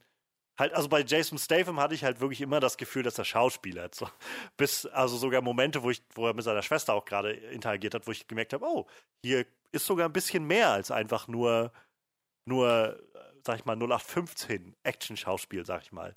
So fand ich ähm, jetzt nichts, weiß nicht, nichts, nichts Weltveränderndes, aber man hat es irgendwie gemerkt, wo ein bisschen was rüberkam. Und bei Dwayne Johnson, aber auch gerade in der Art und Weise, wie er so seine Dialoge manchmal oder gerade auch seine Monologe manchmal hatte, habe ich mich halt gefragt, so, ist das jetzt halt Dwayne Johnson, der Hobbs spielt, oder sehe ich da jetzt einfach nur Dwayne Johnson? So, ist das, weiß ich nicht, ist das ein gutes Schauspiel oder ist das einfach nur, er kann sich halt selbst einfach gerade so präsentieren? Ich bin mir gerade echt Dwayne The unsicher. Rock Johnson spielt immer Dwayne The Rock Johnson. Ich glaube, die, die letzten fünf, sechs Filme von dem, da spielt er einfach die ganze Zeit immer denselben Charakter so. Ich meine, der macht das halt gut, aber er macht halt einfach immer nur das. Bei dem Skyscraper-Film hat er mal so ein bisschen eine andere Rolle gespielt. Okay, das Also- kam in den Trailern so rüber, als würde er einfach so Da war er so-. Naja, nee, da war er halt so ein, da haben sie ihn halt so ein bisschen, also wenigstens so ein etwas ähm, verwundbarer gemacht. So, da war er halt nicht so der, nicht wie hier, wo er einfach mal einen Helikopter zieht, so. Sondern da war das halt ein bisschen mehr, keine Ahnung, er hatte halt, hatte ja auch nur ein Bein, glaube ich, in dem Film das hatte ich und hat dann irgendwie bisschen, also es, es war so ein kleines bisschen geerdeter. Nicht, also es war jetzt nicht realistisch oder so, aber Das kleines ist halt so geerdeter. Banane, dass die zum Beispiel, du siehst den halt in vier Filmen miteinander und die machen sich in keinem Film die Mühe, irgendwie seine Tattoos mal wegzuretuschieren. Weißt du, das ist halt einfach immer derselbe Typ mit denselben Tattoos. Ja, so. ja.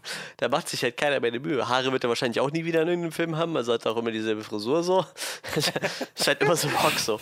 Ich meine, der, der macht das ja gut, was er tut, so, aber es ist halt immer so Rock. Und ich meine, Jason Stratham macht halt auch immer so, ist halt auch irgendwie immer Jason, Jason Stratham so. Also der wird halt auch immer gleich aussehen.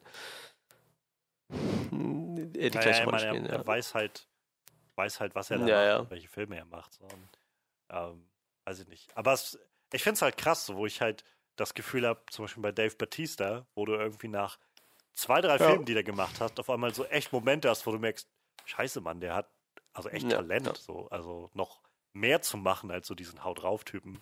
Ähm, hat man hier dann doch irgendwie, also habe ich jedenfalls mehr so das Gefühl, ja, Dwayne Johnson hat irgendwie die Lücke gefunden, die er gerade füllen kann mit dem, was er macht. Und das macht er ganz gut.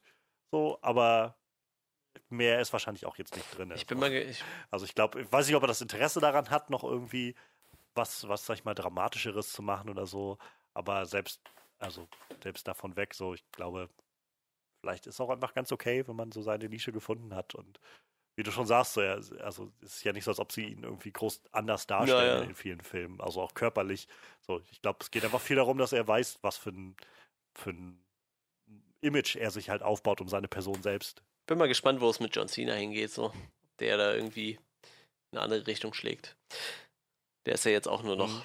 so Part-Time-Wrestler. Der ist ja auch ein bisschen mehr im Schauspiel aktiv. Bin mal gespannt, was da so bei rauskommt. Naja, schauen wir mal. So, hätte, hätte noch einer was, was ihm auf der Seele brennt. Nein. Ach, irgendwas wollte ich von, glaube ich, noch sagen, aber es ist, war wahrscheinlich auch nicht, war wahrscheinlich mehr so eine Kleinigkeit. Jedenfalls habe ich es schon wieder vergessen, glaube ich. Ach so, also das war es nicht, aber es fiel mir jetzt gerade noch ein. So die After-Credit-Szenen, die es jetzt noch gab, und es waren, glaube ich, drei Stück oder so, also zwei mit, mit Credit und dann eine am Schluss. Ähm, war auch sowas, wo ich gedacht habe, es ist einfach nur gerade exzessiv so. Nichts davon hätte irgendwie da sein müssen. Nichts davon war irgendwie, weiß ich nicht, Teaser so wirklich für was, was kommt. Noch war es so wirklich, weiß ich nicht, witzig genug, hatte ich das Gefühl. War einfach nur so, scheinbar müssen wir das auch machen oder so, ich weiß es nicht.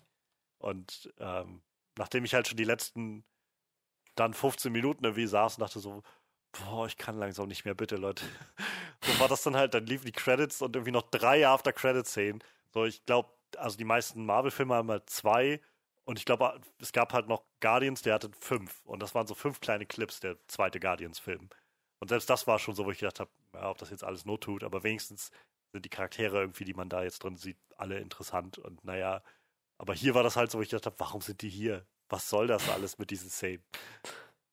Naja. Ja, ich bin tatsächlich nach der ersten Rain Reynolds-Szene ausgegangen, da hatte ich keine Lust mehr. Das hat mir dann genug für einen äh, möglichen zweiten Teil angeteasert, dass äh, Was auch so dämlich war. Das neue Virus. Nee. Es, es, ver, es verflüssigt dich nicht von innen, sondern von außen. Das, ganz ehrlich, das hatte ungefähr den gleichen Dämlichkeitswert oder Fanfiction-Wert wie Mysterios. Sie haben sich vereinigt. Sie beziehen Kraft aus dem inneren Kern. Äh, Ich glaube aber nicht, Okay. dass das tatsächlich der nächste Film wird. Also die zweite After-Credit-Szene mit Ryan Reynolds war dann schon so, also das war dieselbe Szene sozusagen, wie er da ist, sitzt in diesem Raum und mit äh, Dwayne Johnson dann telefoniert und sagt halt irgendwie, oh mein Gott, ich, ich bin getroffen worden, so, scheiße Mann, das ist so viel Blut und so weiter. Und dann sagt halt Dwayne so, okay, bleib ganz ruhig, ich hol dich da raus und so. Und dann ist halt so am Telefon, mein Gott, scheiße Mann, mir ist so kalt und so. Und dann, oh, das, das ist gar nicht mein Blut. Oh, sorry. Äh, falscher Alarm so ungefähr. Und äh, das war, wo ich gedacht habe, okay, ich kann mir nicht vorstellen, dass es um dieses Virus gehen soll als nächstes, wenn sie halt schon in der nächsten After-Credit-Szene das Ganze wieder so entschärfen. Und dann fügt er halt bloß noch hinzu aus dem anderen Gespräch äh, davor, was sie da hatten in dem Diner, wo er irgendwie dann sagt, übrigens, ähm, ich habe jetzt auch einen Typen mit einem Stein, also mit einem Ziegelstein umgebracht. War gar So nicht so schwer gar ja. nicht. Und dann sieht man halt einfach, wie er da wieder so ein Typ liegt mit so einem Ziegelstein in der Brust. Und dann ist halt nochmal die ganz letzte After-Credit-Szene, die halt einfach nur noch ist, wie ähm, Jason Statham sich ein Pint Bier einschenkt und dann von den Cops irgendwie, also die Cops bei ihm an der Tür stehen und er währenddessen kurz mit Hobbs telefoniert, der dann halt gerade am Trainieren war und sagt irgendwie, ha, Junge, ja, wir werden dieses Spiel für immer weiterspielen. Keine Ahnung. Also so sagt das nicht, aber so kommt rüber. trotzdem reichlich dämlich mit dem Verflüssigen Ja. von außen. Ja, natürlich, natürlich. Ja, nee, ich habe so, ein- ich hab nichts weiter Gut, hinzuzufügen. da würde ich sagen, können wir langsam mal äh, zu unserem Abschlussresümee kommen. Ja. Wer will denn anfangen? Fang du an. Ich fange mal an, ja. Ähm, ich habe im Prinzip erwartet, was ich bekommen habe. Ein spaßiger Film mit super cooler Action, ähm, liebenswürdigen Hauptcharakteren, coole Dynamik, Humor hat gestimmt. Ähm, allerdings, also, achso, Pacing, gutes Pacing. Allerdings alles, was ich gerade gesagt habe, mit gewissen Ausnahmen. Manchmal ist der Humor ein bisschen zu flach gewesen. Manchmal war das Schauspiel nicht gerade glaubhaft. Manchmal waren die Dialoge ein bisschen zu flach. Und ähm, ja, der Film hatte am Anfang Schwierigkeiten, in die Gänge zu kommen mit seiner Exposition. Und am Ende war dann einfach alles Geballer auf einmal. Trotzdem konnte ich dem sehr viel abgewinnen. Die Action hat, wie gesagt, Spaß gemacht. Und ähm, das war ein guter Fast and Furious Film. Und das ist, äh, das, das will was heißen. ähm, nach den letzten Erfahrungen. Ähm, ja, gerne, gerne mehr davon. Ich äh, bin dann bei 6,5 von 10. Ja, dann mache ich mal weiter. Ähm, ja, tatsächlich habe ich auch mehr Unterhaltung gekriegt als erwartet. So, also bin eigentlich auch nur ins Kino gegangen, habe gehofft, dass ich gut unterhalten werde und ja, das hat halt tatsächlich auch funktioniert. Ähm, ich würde jetzt nicht sagen, dass mein Lieblings Fast and Furious Teil ist, aber ich kann dem Film doch durchaus was abgewinnen, trotz seiner äh, doch vorhandenen Schwächen und ich weiß nicht, also dieses Idris Elba Ding hat mich halt im Trailer auch schon gestört und hat mich halt im Film auch irgendwie gestört, weil ich das ein bisschen Banane finde. Ähm, ich meine, dieses Fast and Furious Franchise nimmt sich halt sowieso schon nicht ernst und aber das ganze Sci-Fi-Zeug fand ich dann doch noch ein bisschen zu abgefahren. Ähm, sonst, ja, ich hatte relativ viel Spaß. Es ist halt, Popcorn-Kino irgendwo, ne? Also ich meine, von der Story habe ich halt nicht viel erwartet. Ich habe auch nicht viel Story bekommen, ehrlich gesagt. Ähm, und ja, wegen mir können sie gerne auch noch, noch einen Teil machen. So, also, so unterhaltsam fand ich es dann doch. Vielleicht äh, würde ich mir sowas lieber angucken wie noch ein Fast and Furious Teil. Aber naja, der kommt ja dann wahrscheinlich irgendwie nächstes Jahr oder so. Ähm, ja, ich, ich, ich lande dann irgendwo bei 7 von 10. Johannes, du darfst.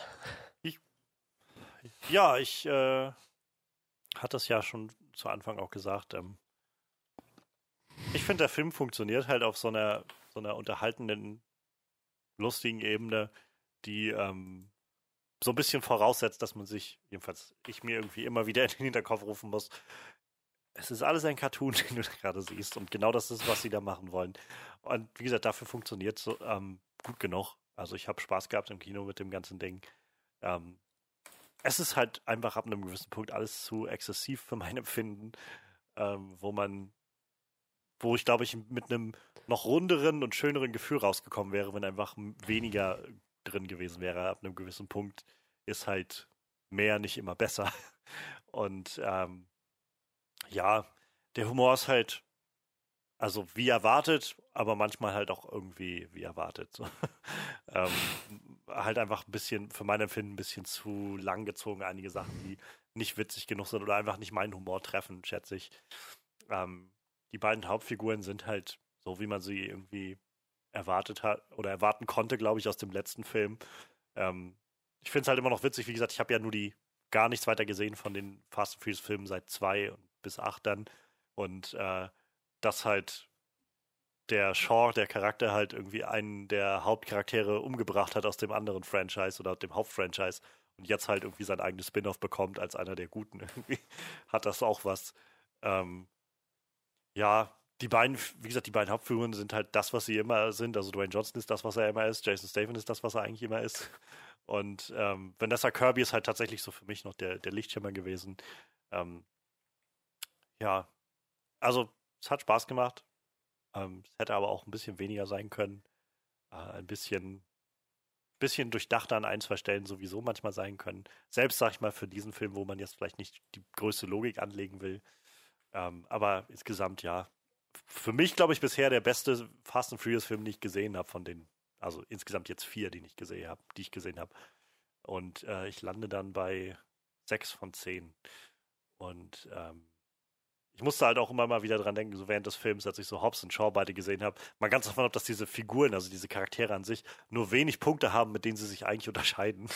sie, sie, spielen eigentlich immer wieder auf, dass beide eigentlich genau dasselbe können. So ab und an kann Jason Statham ein bisschen besser einen Computer bedienen, aber das war's. Ähm, habe ich halt manchmal so gedacht, stell dir vor, du hättest irgendwie Frauen in den Hauptrollen, wie viele Mary Sue Sprüche du dir anhören müsstest. so, das ist das ist einfach so witzig irgendwie. Dwayne Johnson spielt eigentlich nur solche Charaktere. Halt Obwohl man eins sagen muss, ich glaube, sie, sie haben es auch in dem Film, fand ich, nicht geschafft, ihn als romantischen Partner darzustellen, nee. so wirklich. Sie haben es so leicht versucht, und dann aber auch zum Schluss relativ schnell so, ja, es gab so einen Kein zwischen ihm und Hattie, aber auch dann haben sie, nein, nein, die sind jetzt nicht zusammen oder sowas. So, weil. Ich, Noch nicht. Ich, ich glaube, das funktioniert einfach nicht. So, ich, ich glaube, vielleicht ist er nicht der Typ dafür, der das spielen kann, oder es ist einfach diese, dieser Riese, dass das schwierig ist, sich das dann vorzustellen. Ich weiß es nicht, aber ich kann mich nicht erinnern, dass ich schon mal einen Film gesehen habe, wo ich ihn halt so. Also entweder er hat am Anfang des Films dann schon seine Frau und seine Beziehung laufen oder eben gar keine. Aber ich kann mich nicht erinnern, dass ich was gesehen habe, dass er halt so, so typisch Actionheldmäßig irgendwie das Girl am Ende bekommt. So könnte ich mich nicht erinnern, dass ich das schon mal gesehen habe mit Dwayne Johnson. Jetzt, wo du sagst, selbst in äh, Rampage gab es doch irgendwie so eine, so eine Andeutung mit der anderen Wissenschaftlerin naja, da. aber es wurde dann auch ein zweiter draus. Wurde ja auch nichts. Ja. ja, das wäre mir jetzt auch gerade noch in den Kopf gekommen bei, bei äh, Rampage, aber das stimmt, das ist auch nicht draus geworden. Er möchte gerne, dass das Ganze familienfreundlich bleibt. Wahrscheinlich. Wow. ähm, äh, Dwayne Johnson fucks. Familien fucks. bestehen in der Regel aus mindestens einem Paar, das romantisch involviert ist. Ja, das Problem ist wahrscheinlich einfach, wenn Dwayne Johnson sagt, okay, wir stellen das da, dann, dann heißt das aber auch, okay, wir, das wird dann quasi so eine FSK 18 Version, weil wenn, dann richtig so. Das heißt, solange das Ganze für auch Kinder irgendwie gezeigt werden soll oder Teenager, können wir das nicht zeigen. Dann muss die Liebesgeschichte irgendwie immer ähm, offscreen passieren. Ja, der Film hat auch tatsächlich jetzt eine FSK 12, ne? Also ich hätte auch sehr junges Publikum tatsächlich im Kino mit, mit mir da sitzen. Das war schon echt ein bisschen strange. War sowieso heute sehr viel los. Ich weiß gar nicht warum. Die haben, sind alle irgendwie in König der Löwen gelaufen, so ganz viele kleine Kiddies. Vielleicht war heute großer König der Löwentag. Naja. Na, Ziganja, Mama Gitti Baba. Ganz genau das. Ja, ähm, Mach ruhig, mach ruhig das Outro. Ingwinama, ja, ähm, das war's dann mit unserer Review zu äh, The Lion King. The Circle of Love. Okay. There's more to be seen that could ever be seen. More to do that could ever be done. ja, ich, ich würde sagen, äh, wir, wir, es ist echt schwierig so abzumoderieren, wenn sowas passiert. Ich, ich würde sagen, wir kehren damit. Äh, Auch nicht konfuser als der, als der Schluss von, von Hobbs ja, gut, das, das stimmt. Kreis Ich, ich würde sagen, wir kehren damit erstmal dem Fast and Furious Franchise den Rücken. Äh, mal schauen, ob wir am 22. Mai 2020 einen anderen Film zu besprechen haben, sonst müssen wir uns vielleicht in Fast and Furious 9 reinzwängen, quälen. der steht nämlich dann an. Also der aktuell, das ist der Release-Termin der 22. Mai. Ah, das ist der amerikanische, bei uns steht, glaube ich, noch gar keiner dran. Wahrscheinlich dann auch so um den Dreh. Ähm, John Cena wird wohl mitspielen, habe ich gerade gelesen. Schauen wir mal, was da so passiert. Ja, ich würde sagen, damit sind wir dann für diese Woche auch durch. Ähm, ihr könnt uns ja mal schreiben, was ihr von Hobson Show gefallen habt. Ob ihr vielleicht lieber äh, Fast and the Furious 9 guckt oder ob euch der Film auch irgendwie gut unterhalten hat. Das könnt ihr tun, natürlich tun auf sämtlichen Social Media Kanälen, äh, Facebook, äh, Johannes bei Twitter ähm, oder bei mir bei Instagram. Die Links findet ihr alle in der Videobeschreibung. Ja, und ich würde sagen, nächste Woche haben wir noch gar nicht so einen Plan, was da kommt. Da schauen wir dann mal, was wir da machen. Und ähm, ja, bis dahin, gehabt euch wohl und bis nächste Woche. Auf Wiedersehen. Can you feel the love?